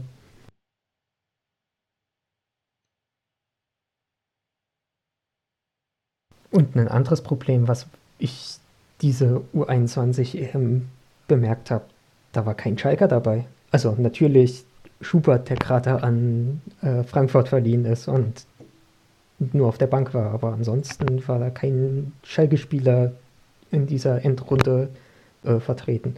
Was irgendwie auch ein sehr schlechtes Licht auf unsere Jugendarbeit die letzten Jahre wirft. Würde ich jetzt mal so sagen. Ja, das ist ja auch sowas, was, was ähm, auch schon länger thematisiert wurde, ähm, dass, dass es da einfach die letzten Jahre ähm, ja, bergab gegangen ist, beziehungsweise dass halt andere Vereine da auch einfach äh, aufgeholt haben und uns teilweise überholt haben. Und dass das halt was ist, was jetzt wieder mehr in den Fokus rücken muss, dass da halt mehr passiert, ähm, mehr Geld reinfließt, beziehungsweise aktuell bedeutet mehr Geld reinfließen ja einfach, dass der Etat, den die Knappenschmiede hätte, wenn wir einen Erstligaverein äh, wären immer noch, dass der halt genauso hoch bleibt in der zweiten Liga, ähm, dass es da also keine, keine Verluste gibt oder sowas, um halt einfach da ähm, beim Personal, bei den Bedingungen, aber halt auch bei den Spielern, die dann in einem gewissen Alter von woanders für die letzten Jahre und den Feinschliff weggeholt werden, ähm, ja, was machen zu können und da sozusagen auch dieses Gerüst aufzubauen, ähm, dass man halt so einen Spielerpool hat, von dem man sich bedienen kann. Also dass man halt nicht jeden Spieler dann immer von woanders ähm, teuer kaufen muss oder so oder auf einen ablösefreien Transfer hoffen muss. Wobei ich ja sagen muss, äh, wobei ich ja sagen muss, in dem Bereich finde ich, konnte man die letzten Jahre sehen, ich glaube, da ist die Wende schon gepackt, da müssen wir nur den Kurs genauso weiterverfolgen. Ja, ja, also wir haben ja Fall. den Knebel 2018 oder so da installiert und der hat halt von den Spielern, die jetzt diese Saison ihr Profidebüt gegeben hat, den Chalanolu, äh, selbst Hobby, Bostogan, die hat er halt alle selbst geholt und halt jetzt auch wieder, also wir haben ja jetzt jeden Sommer irgendwie neue Zugänge in der U19, U17. Den Danny Rose, den hat man ja vorhin, dieses Torhüter-Talent hat man ja eben schon mal genannt. Also ich glaube, da sind wir mittlerweile wieder auf einem guten Weg, sodass jetzt die, der 2001er, 2002er Jahrgang, die haben dann schon, da haben wir dann schon wieder drei, vier Spieler, die halt bei uns jetzt Profidebüt gegeben hat, aber das waren halt diese, jetzt in der U21 EM war ja 98er und 99er Jahrgang und der sah halt bei uns sehr mager mhm. aus. Ja, aber man darf halt auch nicht tatsächlich an jeden äh, Jahrgang immer ne, das Höchste erwarten. Ab und zu sind dann halt einfach mal, ne, lass, lass die ein Drittel der Mannschaft halt einfach mal eine natürliche, etwas spätere Entwicklung durchführen, dass die erst ne, dann richtig durchstarten, wenn sie eigentlich schon aus dem, dem Jahrgang jetzt, ne, 98, 99, äh, dann in der Saison, wo es relevant wäre, erst am Ende der Saison stark werden oder erst eine Saison später, äh, dass da die körperliche Entwicklung vielleicht auch nicht da ist. Sind ja alles ganz natürliche Vorgänge. Also ich glaube, man dürf, darf nicht erwarten von, selbst auch von der knappen Schmiede, dass da in jedem Jahr immer äh, ne, in den 20 besten Spielern, äh, äh, die im Land äh, vertreten, drei, vier Schalker dabei sind. Das glaube ich, halt tatsächlich einfach nicht möglich. Ja, das ist natürlich recht. Da darf man nicht zu hohe Ansprüche stellen. Und bei uns ist vielleicht auch noch zusätzlich der Punkt, dass die wenigen Jugendspieler, die halt gut waren, zufällig nicht deutscher Nationalität sind. Also McKinney genau. ist ja auch äh, 98er Jahrgang. Ein Bouchelab ist, glaube ich, mittlerweile marokkanischer Nationalspieler. Ein Kutucu hat für die A-Nationalmannschaft der Türkei schon sein Debüt gegeben.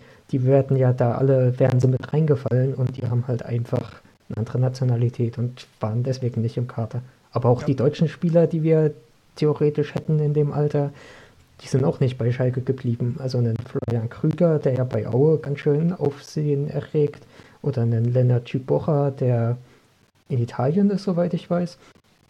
Die wären auch aus den Jahrgängen, die wären auch aus der Schalker Jugend.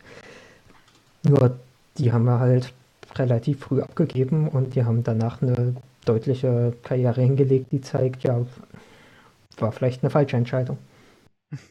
Mhm. Gerade bei, bei Chibora und Krüger fand ich das halt auch ähm, bemerkenswert. So, das waren eigentlich so Laien oder vielleicht sogar Verkäufe mit Rückkaufklausel oder sowas, ähm, wo ich damals so dachte, so ja, ähm, das, also eigentlich mag ich dieses System aus moralischen Gründen nicht, aber so rein aus wirtschaftlicher Sicht oder wenn man halt so ein Sportverein ist, so funktioniert halt das System, ähm, fand ich das halt irgendwie sinnvoll, dass Schalke das so gemacht hat, so nach dem Motto, okay, der, die Jungs können halt irgendwo hingehen, wo sie, wo sie spielen können, ähm, Spielpraxis und Erfahrung sammeln und aus, ausgebildet werden im Profifußball. Und wenn sie gut genug sind, dann ähm, kann man sie zurückholen ähm, und hat halt diese Optionen. Und diese Optionen wurden aber einfach bei keinem von denen äh, gezogen, obwohl das halt Spieler waren, wo ich weiß, äh, dass ich ähm, von, von Leuten, die die auch regelmäßig verfolgt haben, weil sie halt diese Ligen gucken, ähm, dass die mir halt gesagt haben, so, so, ja, na klar, könnte Schalke was mit dem anfangen. Das wären jetzt vielleicht nicht so die Stammspieler, aber das wären dann halt so die ersten Einwechselspieler oder so. Da hat vielleicht auch die letzten Jahre einfach das Geld gefehlt. Also das hat ja Schneider ja. immer wieder gesagt, dass einfach die Einnahmen fehlen für sämtliche mhm. Ideen, die man vielleicht da hatte. Und dazu kommt Wobei halt auch, ähm, wenn du jetzt siehst, äh, die meisten, äh, mindestens äh, mehr als die Hälfte der, der Leihspieler oder die Leute, die wir mit Rückkaufoptionen abgegeben haben, die haben ja auch dann erst die Möglichkeit gehabt, tatsächlich äh, zu spielen irgendwo. Das waren ja alles keine Leute, die du, wo du gesagt hattest, ja super, die können ja auch bei uns ein mhm. Drittel der Saison spielen. Sondern es waren ja alles schon Leute, wo du gesagt hast, okay, da fehlt was für die erste Elf. Äh, da fehlt auch was für erste Einwechselspieler. Und die meisten Leute, ich sehe es hier auch gerade bei äh, Chibora, der ist jetzt ähm, bei, äh, also der ist zu Bergamo gewechselt und war jetzt dann nochmal verliehen an Genua. Und er war vorher bei Herakles Almelo. Und äh, da hat er halt noch ordentlich spielen können und konnte sich dadurch dann halt auch verbessern in einem Umfeld, wo dann halt auch weniger Druck war äh, als bei Schalke zu der Zeit. Ja, gut, genau, aber das, genau das meine ich ja. Also ähm, es ist irgendwie gut, dass diese, diese Ausleihen oder, oder Verkäufe mhm. passiert sind, aber dass, ähm, dass dann da halt nicht, nicht ähm, reagiert wurde oder dass man halt nicht ähm, geschaut hat, diese Option vielleicht auch in einem zweiten Jahr nach einem zweiten Jahr Leihe oder Verkauf noch zu haben, das war dann halt schon wieder ein bisschen zu kurzsichtig. Ist natürlich immer die Frage, ob der andere Verhandlungspartner das mitmacht, das ist mir auch klar. Aber das ist halt so, da fehlte halt dann so der letzte, der letzte Kick, mhm. um das zu einer guten, guten Sache zu machen. Gut, ähm, ich glaube, wir sind dann thematisch für heute tatsächlich durch, so von dem, was wir uns so vorher ausgedacht hatten und aufgeschrieben haben. Es sei denn, einer von euch möchte noch irgendwas ergänzen oder so. Also ich hätte noch ein Thema, wenn ihr noch Zeit hättet. Wenn nicht, können wir es auch gerne auf später mal verschieben. Was sagst du, Max? Also wir sind jetzt bei Stunde 20. Wenn wir schön die Fußball 90 Minuten anpeilen, dann können wir noch kurz über ein Thema reden, ja. Okay. Ja, also ich hatte ja eben schon, bei Schneider hätte ich ja fast angefangen, äh, direkt loszulegen. Und jetzt, wo er gegangen ist, ist mir so im Nachhinein erstmal klar geworden, was ich denke, was so die Idee da war. Und das war halt wirklich einfach Leipzig zu kopieren. So plump das jetzt klingt. Weil wir haben ja Schneider damals von Leipzig geholt. Und der hat dann halt in seiner ersten vollen Saison, hat er sich einen, äh, hat er Wagner als Trainer installiert. Wagner, haben wir ja mittlerweile hoffentlich alle mitbekommen, ist ein krasser Konzepttrainer, bei dem zwar der halt einen, der sich eben auf dieses eine Spielsystem ziemlich versteift hat, eben nicht viele Alternativen äh, hat. Aber das ist ja auch was, was typisch für Leipzig ist, dass man eben eine Spielphilosophie hat und auf die dann baut und bei der auch dabei bleibt, selbst wenn der Erfolg mal nicht so äh, sich einstellt. Und das hat man ja bei Wagner gesehen, Diese, dieser sehr, der sehr, sehr attraktive Fußball, dieses hohe Pressing, dieses starke Gegenpressing, äh, dieses äh, auch laufintensive und sprintintensive Spiel. Und man hat eben vor allem auch gesehen, dass als in der Rückrunde der Erfolg nicht da war, trotzdem bei diesem eingeschlagenen Weg äh, geblieben werden sollte. Und sogar in der Sommerpause, dass man sich da nicht für einen Trainerwechsel entschieden hat, sondern gesagt hat, du bekommst nochmal die Vorbereitung, du bekommst nochmal die ersten Saisonspiele.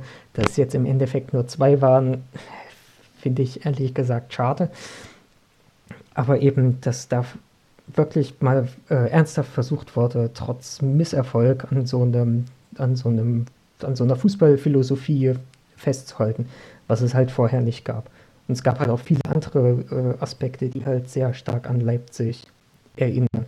Zum Beispiel, dass da sehr viel äh, neue, neue ja, Kompetenzfelder hervorgehoben wurden.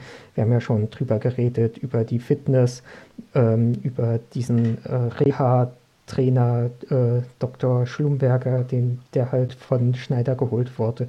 Wir haben eine Ernährungsberaterin uns geholt.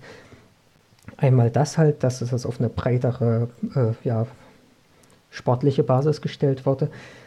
Und auch, dass da sehr viel äh, Kompetenzen auf breiten Schultern äh, verteilt wurden. Ich habe mal geschaut, so der Job, der halt im Sommer 2018 von vier Personen äh, erledigt wurde, ist dann ab dem Sommer 2019 von neun Leuten erledigt worden.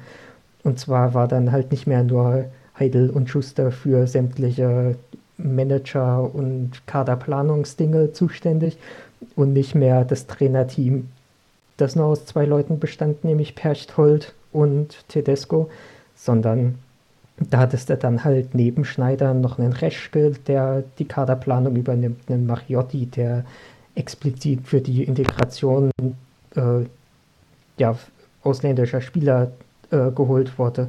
Einen Büskens, der sich um die verliehenen Spieler kümmert. Einen Rieter, der diese Schnittstelle zum Kader stellen, äh, herstellen sollte. Stopp, stopp, stopp. Wir, wir sind bei, bei mehreren Episoden jetzt schon dabei gewesen, dass wir bis heute immer noch nicht wissen, was Sascha Rieter überhaupt gemacht hat. Willst du uns jetzt sagen, du weißt, was Sascha Rieter gemacht hat? Nein, ich weiß es nicht, aber ich kann mir vorstellen, was die Idee dahinter war, weil ja. der war ja ein relativ äh, beliebter Spieler in der Mannschaft, zumindest so wie ich das mitbekommen habe. Der sollte halt ein Ansprechpartner für die Spieler sein, wenn sie irgendwie ein Problem haben.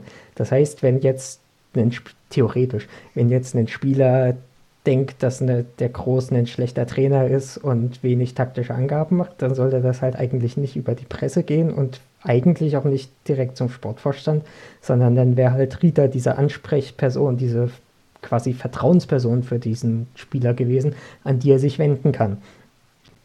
Wo dann auch vielleicht nicht eine Suspendierung die Folge ist, wenn du da ein Problem ansprichst, sondern eben, dass das als Problem wahrgenommen und vielleicht auch angegangen wird.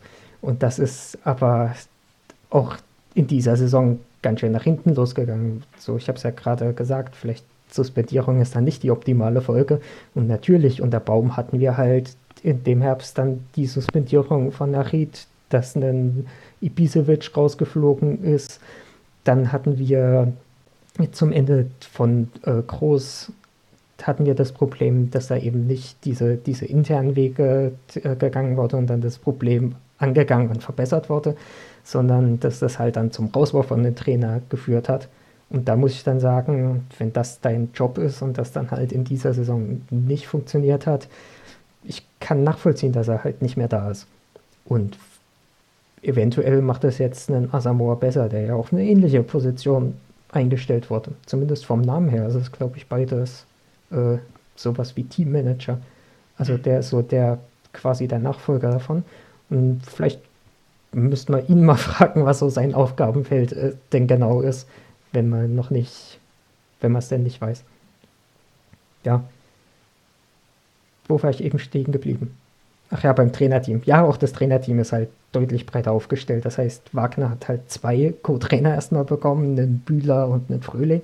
Und dann ist ja schon unter äh, Stevens dann der, der Videoanalyst äh, Kreuzer, der ja bis heute da im Verein ist, auf dieser Position eben als äh, Assistenztrainer und Videoanalyst, ist eben auch geholt worden. Das heißt, du hast versucht, eben diesen Kernbereich auf breite Schultern äh, zu Stellen eben viele Kompetenzen zu holen und eben zu verhindern, dass Leute überfordert sind. Was man bei Tedesco, finde ich, schon ein bisschen gemerkt hat, dass da halt einfach der halt alles gefühlt selbst machen wollte, auch die Vorbereitung für jeden Gegner und der halt einfach an der Arbeitslast auch ein Teil, zum Teil gescheitert ist. Und von diesen neun Leuten, die man geholt hat, sind ja immerhin noch drei Leute da, obwohl seitdem wieder theoretisch alles gefeuert werden sollte und sämtliche Positionen sind jetzt auch genauso im Sommer besetzt.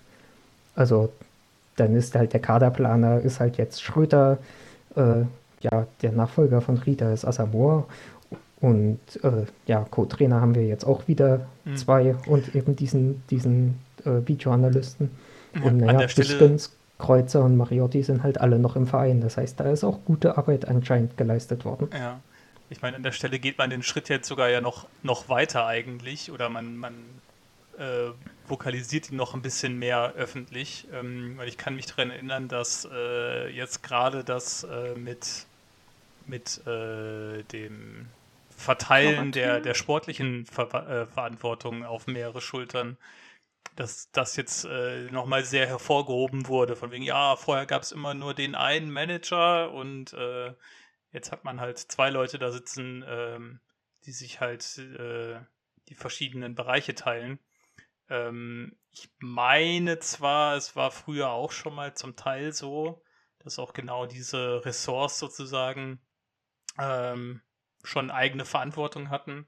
Aber im Grunde, wenn man es so sieht, wird jetzt halt der Weg dann halt auch weitergegangen, ne? mehr, mehr Verantwortung auf mehr Schultern zu verteilen. Ja, ich ja. bin mir eigentlich auch ziemlich sicher, dass man das auch bei ähm, ziemlich vielen Bundesliga-Vereinen inzwischen auch so sieht, weil das halt einfach so eine modernere und professionellere Organisationsstruktur ist, weil inzwischen ja einfach viel mehr, also auch wenn es noch nicht so sehr ist, wie, wie es vielleicht sein könnte, aber halt viel mehr mit, mit zum Beispiel Datenbezug gearbeitet wird und es auch einfach viel mehr Kenntnisse, also medizinische Kenntnisse, sportliche Kenntnisse, Managerkenntnisse und so weiter in den letzten Jahren nochmal dazugekommen sind und sich da der Fußball einfach entwickelt hat. Und dementsprechend ähm, ist es eigentlich völlig klar, dass wenn man da als professioneller Verein äh, mithalten möchte, dass man dann anfangen muss, um solche Strukturen aufzubauen und die zu schaffen und dann vielleicht auch immer mal zu schauen, ob man an der einen oder anderen Stelle ein bisschen was nachjustieren muss, ähm, sei es jetzt was Abläufe angeht oder vielleicht auch was ähm, Hierarchien ähm, angeht oder so, was halt so die Arbeitsprozesse von den, von den Leuten da so sind.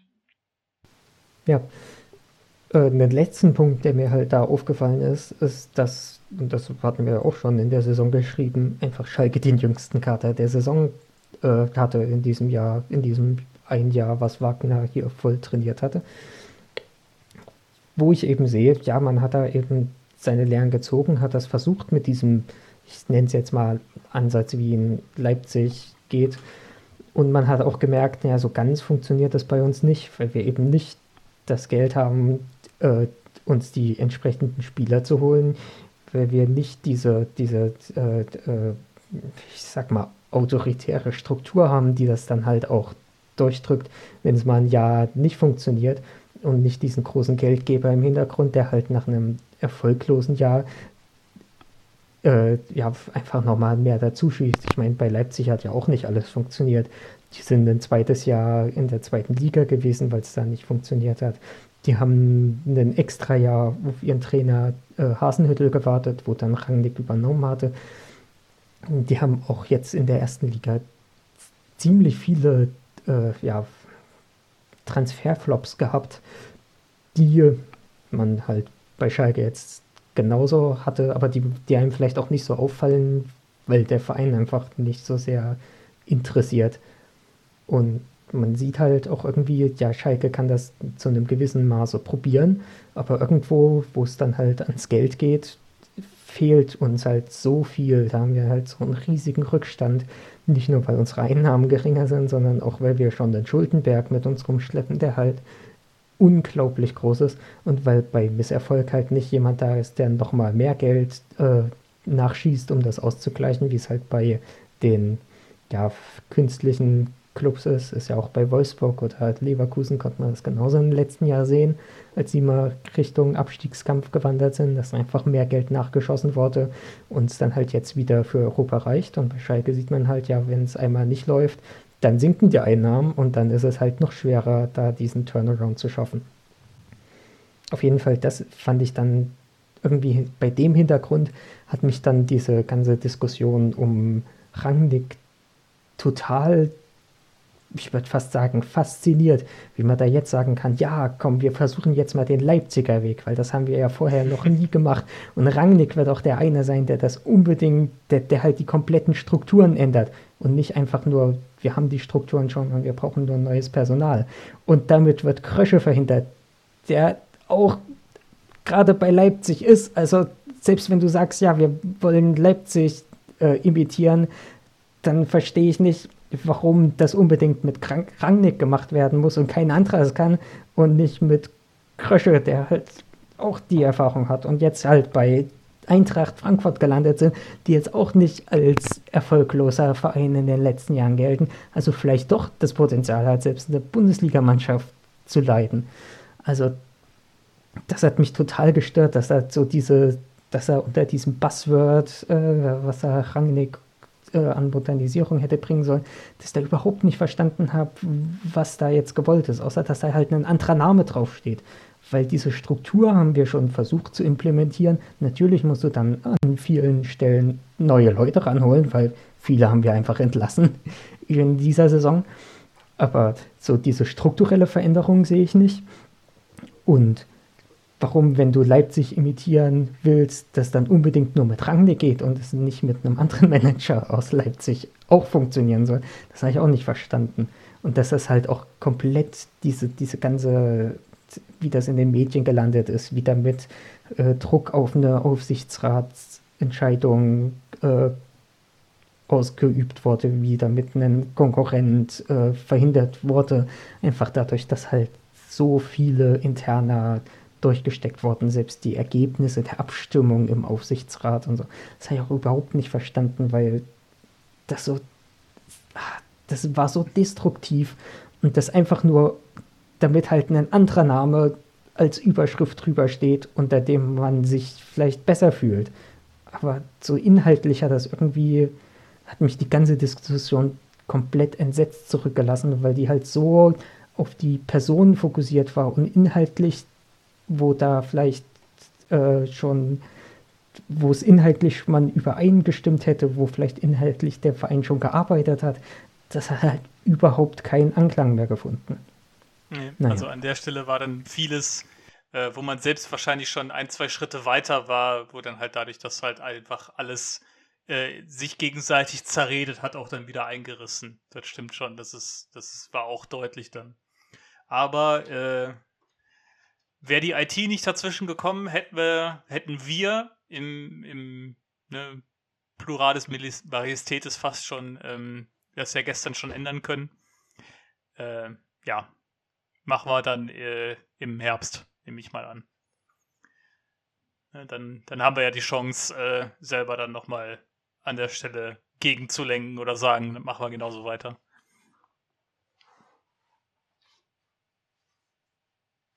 Ja, das wird echt spannend, wie sie das denn machen wollen, weil, weiß nicht, laut Satzung muss auch die Mitgliederversammlung im ersten, in, nee, im zweiten Quartal muss sie irgendwann stattfinden. Ja, ja, oder ist sie sogar nur die, März die oder äh, Mai oder Juni? Ich weiß es nicht mehr ganz genau. Auf jeden Fall eigentlich so mit der Ladungsfrist und so ist theoretisch dieses Jahr überhaupt nicht mehr möglich. Ja, die muss eigentlich bis zum 30.06. gelaufen sein und ähm, durch die Ladungsfrist ähm, geht das jetzt im Prinzip schon gar nicht mehr. Deswegen, ja, ich, ich habe ich hab von Vereinsrecht und so keine Ahnung, ähm, aber genau. ich bin sehr gespannt, was da passiert und ich finde es aber irgendwie dann in dem äh, Hinblick dann auch einfach wieder krass, dass es so wirkt, als ähm, wäre das überhaupt nicht als Option mitgedacht worden. Also die haben halt irgendwie sich so auf diese Online-Sache da vorbereitet, was auch, ähm, also mir taten da die, die technischen Verantwortlichen leid, ähm, weil die haben halt irgendwie ja auch mit einem Dienstleister zusammengearbeitet, um das auf die Beine zu stellen und die Generalprobe lief gut und da steckte halt so viel Druck dahinter. Mhm. Ähm, und dann versemmelst du es dann halt irgendwie an dem Tag selber wegen einem technischen Problem so. Ähm, ist halt, ist halt jetzt scheiße, weil uns das irgendwie für mehrere Monate als Verein lähmen kann, aber halt so kein, ich habe da so keinen, also ich habe da halt einfach nur Mitleid mit den Leuten, die dafür verantwortlich sind, weil die können halt so nichts dafür. Aber letztendlich ähm, ist das halt jetzt eigentlich eine richtige Kacksituation, weil ähm, niemand anscheinend ähm, vorbereitet hat, was passiert, ähm, falls das halt nicht klappt. Also äh, ich hatte jetzt irgendwie so damit gerechnet, okay, ähm, dass dann an dem Tag vielleicht durch den Schock äh, sowas nicht sofort kommt oder so, das kann ja mal passieren, aber ich hätte jetzt irgendwie schon damit gerechnet, dass man dann im Vorhinein mal notariell ähm, prüfen lässt, das so in Auftrag gibt und so, ähm, so, ja, Leute, was ist denn, wenn wir das versemmeln und das klappt nicht, ähm, wir können nicht abstimmen oder sowas, was machen wir dann, was passiert dann, was kann man den Leuten dann sagen? Ähm, also ich habe halt eigentlich ähm, damit gerechnet, dass eine Pressemitteilung kommt. Also mein Kopf hat damit gerechnet. Mein Herz hat sich gedacht, naja, es ist Schalke, da wird jetzt erstmal wochenlang nichts kommen. ähm, ja, aber also so viel, so viel noch zu dem Thema. Ich fand es ähm, trotzdem gut, dass es ähm, ja diese, diese Berichte gab und dass es diese Aussprachen gab, auch wenn das natürlich von der Qualität der Fragen immer so eine Sache ist. Ähm, ich fand dass ähm, man da auf jeden Fall einen sehr guten und auch positiven Eindruck von so Leuten wie Rühl Hamers oder Knebel gewinnen konnte. Also zu Knebel hatte ich eigentlich vorher schon eine positive Meinung, weil ich halt auch finde, dass der in den letzten Jahren in der knappen Schmiede schon richtig gut gearbeitet hat und auch so, wenn man den reden hört, macht das, finde ich, immer einen richtig guten, kompetenten Eindruck. Das ist halt nicht so ein blöder Phrasendrescher oder so. Deswegen habe ich mich da auch immer aufgeregt, wenn dann da so Zitate aus dem Zusammenhang gerissen worden und er dann so dargestellt wurde als jemand, der irgendwie für Malocha-Fußball stehen würde oder so. Das stimmt halt so überhaupt nicht. Das hat er dann gestern nochmal selber sehr schön ähm, klarstellen können, dass das jetzt auch nicht der Hauptfokus äh, dabei sein wird, wie die Mannschaft zusammengestellt wird oder so und dass da halt auch wirklich langfristig geplant wird und langfristig gearbeitet werden wird. Das fand ich sehr, sehr gut.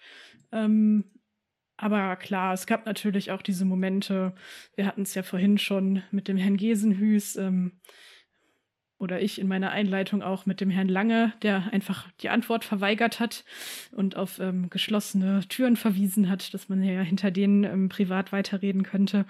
Also da war trotzdem, obwohl keine Abstimmung ähm, stattfinden konnte, sehr, sehr viel Zunder drin. Und ja, da dafür war das auf eine Art, glaube ich, irgendwie ganz gut, dass halt so gewisse Themen schon mal oder noch mal auf den Tisch gekommen sind. Aber so rein von den ganzen, vom, vom, vom Arbeiten her, ist es halt für den Verein wirklich das Blödeste, was hätte passieren können. Dass es jetzt halt diese Abstimmung nicht gab und dass jetzt auch keiner im Moment so richtig weiß, wie es weitergeht. Also ich kenne niemanden. Ja, wobei ich halt sagen muss, dadurch, dass wir halt, du hast es ja gerade genannt, wir haben im Moment einen Trainer, wir haben zwei Vorstände, die über den Sommer hinaus bleiben, beziehungsweise Vorständinnen. Da weiß ich jetzt gar nicht, wie die äh, richtige gegenderte Version von ist, von dem Wort. Ähm, und da würde ich jetzt schon vertrauen, dass die gute Arbeit leisten können, auch selbst wenn der absolute Worst Case passiert und wir den Aufsichtsrat erst nächstes Jahr austauschen. Dadurch, dass jetzt im Vorstand, finde ich, wieder, äh, ja, die haben mich auch irgendwie überzeugt. Das sieht halt nach, nach einem Plan aus, der stringent verfolgt wird. Das sieht nach einer Idee aus, die machbar ist und halt auch zielführend aussieht. Und da, gerade bei äh, Frau Rühl-Hammers, werde ich jetzt schon melancholisch, weil ich halt sehe, wie unfair sie eigentlich die kompletten letzten Monate behandelt wird und das halt alles auf eine baldige Entlassung rausläuft, so von dem, was ich mitbekomme. Und das kann ich überhaupt nicht verstehen, weil sie halt wirklich eine der wenigen ist, die halt richtig gut gearbeitet hat die letzten Monate. Und das hat halt damit angefangen, dass irgendwie Peters geht und dann erst drei Monate lang Manhattan da engagiert wird, sie das nur provisorisch übernimmt, nur um dass dann am Ende festgestellt wird, ja, wir haben ja hier eine Fachfrau, die sich mit dem, mit dem Thema nicht nur auskennt, sondern auch mit dem Verein identifiziert, was wir ja schon immer wollten von unseren Vorständen. Und dass sie halt erst nach drei Monaten dann dieses Amt übertragen bekommt, das war das Erste dann, und dann halt immer wieder diese Kritik, dass sie schon unter Peter Peters hier gearbeitet hat und da nichts anderes gemacht hat, als ob du, als ob das ginge, als ob das in Ordnung wäre, wenn du dem Finan äh, was anderes arbeitest, als der Finanzvorstand dir vorgibt. Das ist halt so eine Kritik, die halt gegen, ja, die ist schon, die war schon da, als es hier schlecht gelaufen ist, wo halt überhaupt nicht gesehen wird, ja, sie kann halt nicht die, die, die Richtung vorgeben, sondern sie muss halt in der Richtung, die von oben vorgegeben wird, arbeiten. Und weiß nicht. Das ist halt so eine, das ist halt so eine Kritik, wo ich mich frage, äh, ob die gerechtfertigt ist oder wo ich halt nicht sehe, dass die irgendwie gerechtfertigt ist. Und ehrlich gesagt, ich glaube, das hat was auch das damit zu tun, dass sie eine Frau ist. Ich glaube nicht, dass wenn wir einen Direktor, einen männlichen Direktor in den Finanzen gehabt hätte, dass der auch drei Monate hätte warten müssen, sondern, ich weiß nicht, da, da bin ich immer wieder, bin ich da von Schalke ein bisschen äh, enttäuscht, dass da diese, diese, weiß nicht, diese stumpfe, äh, unberechtigte Kritik und diese, diese wirklich äh, ja, nicht gerechte, dieser nicht gerechte Umgang da immer wieder durchblitzt. Oder sehe ich das einfach nur zu, zu negativ? Nee, ich nehme das schon ähm, durchaus auch so wahr. Auf jeden Fall. Ähm, zu dem einen, was du vorhin noch gemeint hattest, von wegen, ähm, ähm, was hattest du noch gesagt, dass du, dass du, dass die Vorstände besetzt sind und wir den Trainer haben und so, das stimmt soweit auch alles und die können sicherlich auch erstmal ihre Sachen machen, aber mir geht es halt irgendwie da so ein bisschen um das größere, um das größere Bild und so ein bisschen so die langfristigere Planung. Also es gibt halt ja gewisse finanzielle Dinge, die halt vom Aufsichtsrat freigegeben werden müssen. Ähm, du, man weiß schon, dass da halt Leute drin sind, die ihre Klappe nicht halten können, ähm, die vielleicht auch irgendwie Stress machen werden. Man kann eigentlich auch jetzt schon davon ausgehen, dass es trotzdem, egal wie gut vielleicht alles läuft mit Knebel und Gramotzes, dass es wieder zu irgendwelchen Krisensituationen kommen wird, weil das halt einfach dazugehört. Ähm, und dann sind das halt die Leute, die im Endeffekt halt so die Entscheidungsgewalt über diese ganzen Positionen haben. Also über den Trainer nicht, aber über so Vorstandsleute halt zum Beispiel schon. Und das hat halt zuletzt einfach null funktioniert. Und dann kann man eigentlich jetzt schon damit rechnen, dass dann halt natürlich auch regelmäßig Unruhe von außen reingebracht werden wird. Also mir hat es gestern ja schon gereicht, ähm, dass dann irgendwie so, als dann die Mitgliederversammlung so eine halbe Stunde vorbei war, dann halt bei Twitter wieder der Uli Petzel um die Ecke kam und da irgendwas Zynisches getwittert hat, wo ich so dachte, so ja, Alter, das hättest du dir jetzt auch schenken können. So, das braucht gerade niemand. Das ist halt so, so die reine, reine Stimmungsmache. Und ähm, die werden wir von, von Leuten wie der Bild-Zeitung sehen ähm, oder überhaupt halt aus, aus der Richtung von gewissen Medien, aber halt auch von Leuten, die man eigentlich als intern bezeichnen würde. So, und da hätte ich das schon gut gefunden, wenn man jetzt diese Wahl gehabt hätte. Man hätte einen komplett aufgestellten Aufsichtsrat gehabt, wo sicherlich auch Leute mit dabei gewesen wären, wo man so, oder wo ich sagen würde, äh, will ich nicht unbedingt, aber das ist dann halt die Demokratie, das gehört dann dazu, dass dann von denen auch Leute da reingewählt werden, auch wenn man das nicht möchte. Aber grundsätzlich wäre das halt eine neue Gruppe gewesen, ähm, die sich halt hätte zusammensetzen können und wo dann halt so hätte klar werden können, okay, das ist unser neuer Aufsichtsratsvorsitzender ähm, und wir packen jetzt gemeinsam an. Und so wird es jetzt halt wieder verschleppt. Das ist so das, was ich meinte.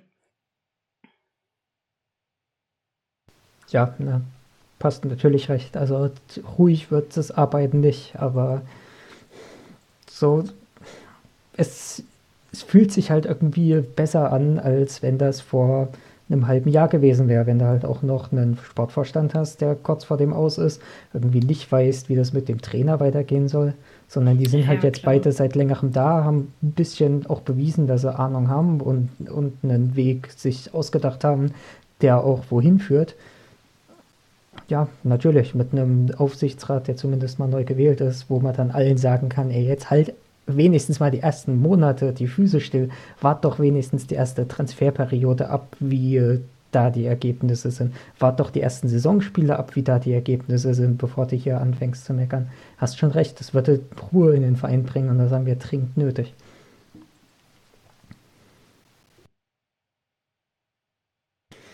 Tja, das ist dann doch irgendwie nicht so rosig, die Aussicht auf die nächste Saison. Und das, wo man eigentlich jede Euphorie bräuchte für einen möglichst schnellen Wiederaufstieg, für eine möglichst erfolgreiche Saison, für einen möglichst ja, gut durchgeführten Umbruch.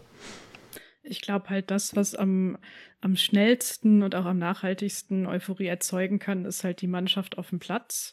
Ähm, also da rechne ich auch nicht damit, dass da von Anfang an alles glatt laufen wird. Ähm, wir hatten es ja vorhin auch irgendwann, glaube ich, schon mal, dass halt die Saison ähm, Ende Juli losgeht, aber das Transferfenster ist halt bis Ende August offen, wenn da nicht noch irgendwelche Änderungen kommen wegen Covid oder so. Und ähm, das halt, ja, ich hatte, hatte irgendwie auch mal einen längeren Beitrag geschrieben, ähm, wo ich das auch so aufgedröselt habe von dem, was in der zweiten Liga gebraucht wird. Dass es halt schon natürlich eine physische Liga ist, aber dass es halt eine Liga ist, wo so Mannschaften wie wir, die unbedingt aufsteigen wollen oder zumindest darum mitspielen wollen, ähm, sehr viel den Ball haben werden, zum Beispiel. Ähm, dass, ähm, dass das nicht alles von Anfang an funktionieren wird mit so einer komplett neu zusammengestellten Truppe, mit so einer kurzen Vorbereitung und so. Aber trotzdem ist das halt das, was am ehesten was ähm, erzeugen kann und wo man auch als Verein ähm, glaube ich, dieses, diesen Schatz, den man da an den, an den Jugendspielern hat, die jetzt hochgezogen worden sind, ähm, dass man den halt einfach nutzen muss. Also, dass man die Spieler da sicherlich auch ein bisschen schützen muss, ähm, wenn dann so eine Phase kommt, wo es nicht so gut läuft ähm, und die dann halt so diesen Neuheitsbonus ein bisschen verloren haben. Ähm, aber das ist halt was, was du, was du dir eigentlich als Verein ähm, nehmen musst und, und nutzen musst, um halt eine positive Stimmung erstmal so zu erzeugen und dann auch zu erhalten, ähm, wenn vielleicht mal ein paar Spiele am Stück verloren gehen und die, der Tabellenplatz nicht so aussieht, als würde man durchmarschieren. Ich kann mir das zum Beispiel auch gar nicht vorstellen, dass wir in der ersten Saison aufsteigen werden. Ähm, egal, wie jetzt die Transferphase noch verläuft, ich halte das für unrealistisch. Und ich bin da zum Beispiel auch froh, dass der Knebel ähm, das gestern halt auch so gesagt hat, so ja, ich werde das jetzt nicht versprechen, dass wir in der ersten Saison aufsteigen. So, also natürlich wollen wir das, aber ich kann es halt nicht versprechen. Und das ist ja auch, wenn man sich alleine anguckt, was da für Mannschaften in der Liga sind mit uns. Also es ist natürlich eine total geile Liga. Die ist geiler und spannender als die, als die erste Bundesliga eigentlich, wenn man es so mit Traditionsvereinen hat. Aber das ist natürlich auch alles riesig eng oder so eine riesengroße Konkurrenz ähm, jetzt in der Transferphase um die Spieler. Aber wenn es dann mal sportlich losgeht, halt noch viel mehr. Da wird man, wird man keine Punkte jemals einplanen können. Also auch nicht gegen die vermeintlich kleineren Teams oder so. Das sind alles eklige Mannschaften und unangenehme Gegner. Und gegen uns werden die auch alle 300 Prozent geben. Also. Ja, haben wir den Max eigentlich mittlerweile verloren? Weil ich habe jetzt länger schon nichts mehr von ihm Nö, gehört. Ich, ich, ich höre euch andächtig zu. äh, Hörst uns ein Weltuntergangsfantasien, das alles Ich wollte gerade sagen. Hörst uns hier genüsslich zu. Genau, ich bleibe weiterhin äh, ne, wie, wie immer oder wie fast immer grundlos äh, optimistisch, aber auf jeden Fall äh, immer optimistisch. Ich glaube zwar auch nicht, dass wir in der ersten Saison aufsteigen, äh, aber ich denke, dass wir uns äh, nachhaltig gesunden werden in der zweiten Liga. Ja, ich habe mich ja schon zu einer ich habe mich ja leider schon zu einer, einer, Prognose hinreißen lassen, dass Schalke den Aufstieg schafft und dass der andere Aufsteiger übrigens Karlsruhe wird. Also ich habe das zuerst gehört. Spannend, okay. Auch da nach unserem äh, Service Announcement für alle Kaderplaner in der Bundesliga und zweiten Liga, jetzt für alle äh, Wettfreunde, äh, Aufsteiger Karlsruhe jetzt hier zuerst gehört. Dann würde ich sagen, machen wir vielleicht zum Abschluss, ähm, bevor wir uns dann verabschieden, nochmal so eine schnelle Runde. Ähm, was wünscht ihr euch denn, was bis zum Saisonstart passiert? So lange ist das ja nicht mehr bis dahin, etwas mehr als einen Monat. Also ich wünsche mir erstmal, dass alle Testspiele stattfinden, nachdem wir letzte Saison irgendwie gestartet sind und von den sechs Spielen, die vor dem Bayern-Spiel, also dem Saisonauftakt hätten passieren sollen, sind dann einfach vier nicht also es haben halt vier nicht stattgefunden. Und das hat halt so für, für, eine Saison, die halt eh schon von Anfang an, wo klar war, das wird schwierig, für einen Trainer, der irgendwie schon angeschlagen in die Saison gegangen ist und wo du halt gesehen hast, ja, so die ersten Testspiele wurden vor allem verwendet, um mal zu sehen, welcher Spieler was kann und welche, auf welchen anderen Positionen man die vielleicht einsetzen kann. Und das auch jetzt wird wieder viel Findungsphase sein. Und da ist es, glaube ich, einfach wichtig, dass wir eine, eine ungestörte Vorbereitung bekommen.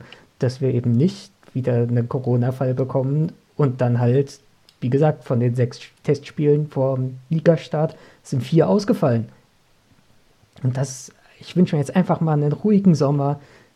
Und zwar nicht nur beim Training, sondern eigentlich auch drumherum. Aber das ist ein frommer Wunsch, den mir Schalke wahrscheinlich in den nächsten zehn Jahren nicht erfüllen wird. Aber dann, also wenigstens bei den Testspielen keine Verletzungen, dass wir rechtzeitig die ganzen Verpflichtungen bekommen, sodass wir halt mit einem vollen Kader in die Saisonvorbereitung starten können und dass halt irgendwie da nicht eine unglückliche Niederlage gegen irgendeinen unterklassigen ersten Testspielgegner dabei ist, wo dann wieder alle anfangen, sämtliche Fundamente einreißen zu wollen, sondern dass es einfach mal eine gechillte Vorbereitung gibt, in der einfach mal alles klappt. Und bei euch ja, Ähnlich. Ähm, äh, erstmal auf jeden Fall, ne, dass alle ruhig arbeiten können und ähm, auf der anderen Seite auch was ganz äh, Egoistisches. Und zwar wünsche ich mir, dass äh, praktisch die Pandemiezahlen praktisch den, den Trend noch weiter folgen über die nächsten Wochen und Monate. Und dass wir dann an, an einem Punkt sind, wo wir alle auch tatsächlich wieder nicht nur äh, aufgrund irgendwelcher Wahlkampfversprechen von irgendwelchen äh, Leuten äh, wieder alles überall besuchen können, sondern dass wir dann an einem Punkt sind, wo wir auch sinnvoll alle wieder uns zusammen ins Stadion kuscheln können und dann äh, mit 60.000 äh, die 1-0-Niederlage gegen Regensburg zu Hause sehen können. ja, dem, dem schließe ich mich an. Da habe ich nichts, nichts hinzuzufügen. Das wäre wirklich das Allergrößte nach dieser ganzen blöden Zeit. Dann ähm, würde ich sagen, sind wir damit beim Ende angekommen.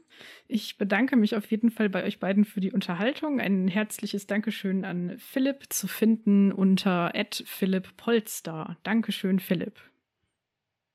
Gerne wieder. Also hat mir wirklich Spaß gemacht und die zwei Stunden merkt man noch gar nicht. Also es könnte auch noch eine Stunde weitergehen. Ja, frag mal die von... Hörer. Wollt ihr Philipp noch mal dabei haben? Ja, nein oder vielleicht? Also ich stimme für ja, ja ganz definitiv. Ähm, mir hat das ja. sehr viel Spaß gemacht.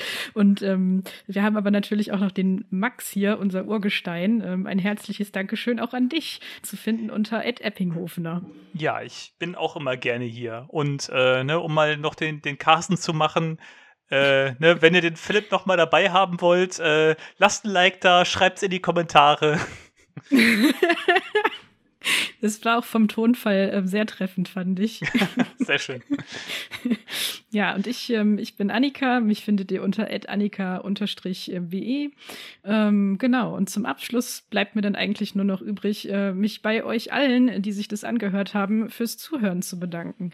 Wenn ihr von uns mehr lesen oder hören wollt, findet ihr uns unter halbfeldflanke.de, auf Twitter, Facebook, Instagram und die Podcast-Folgen natürlich in eurem Podcatcher. Macht's gut, gebt weiterhin gut auf euch acht und bis zum nächsten Mal. Ähm, vermutlich, ja, so rund um den Saisonstarten. Genaues Datum haben wir da noch nicht, aber das lassen wir euch dann wissen. Tschüss. Tschüss. Ciao.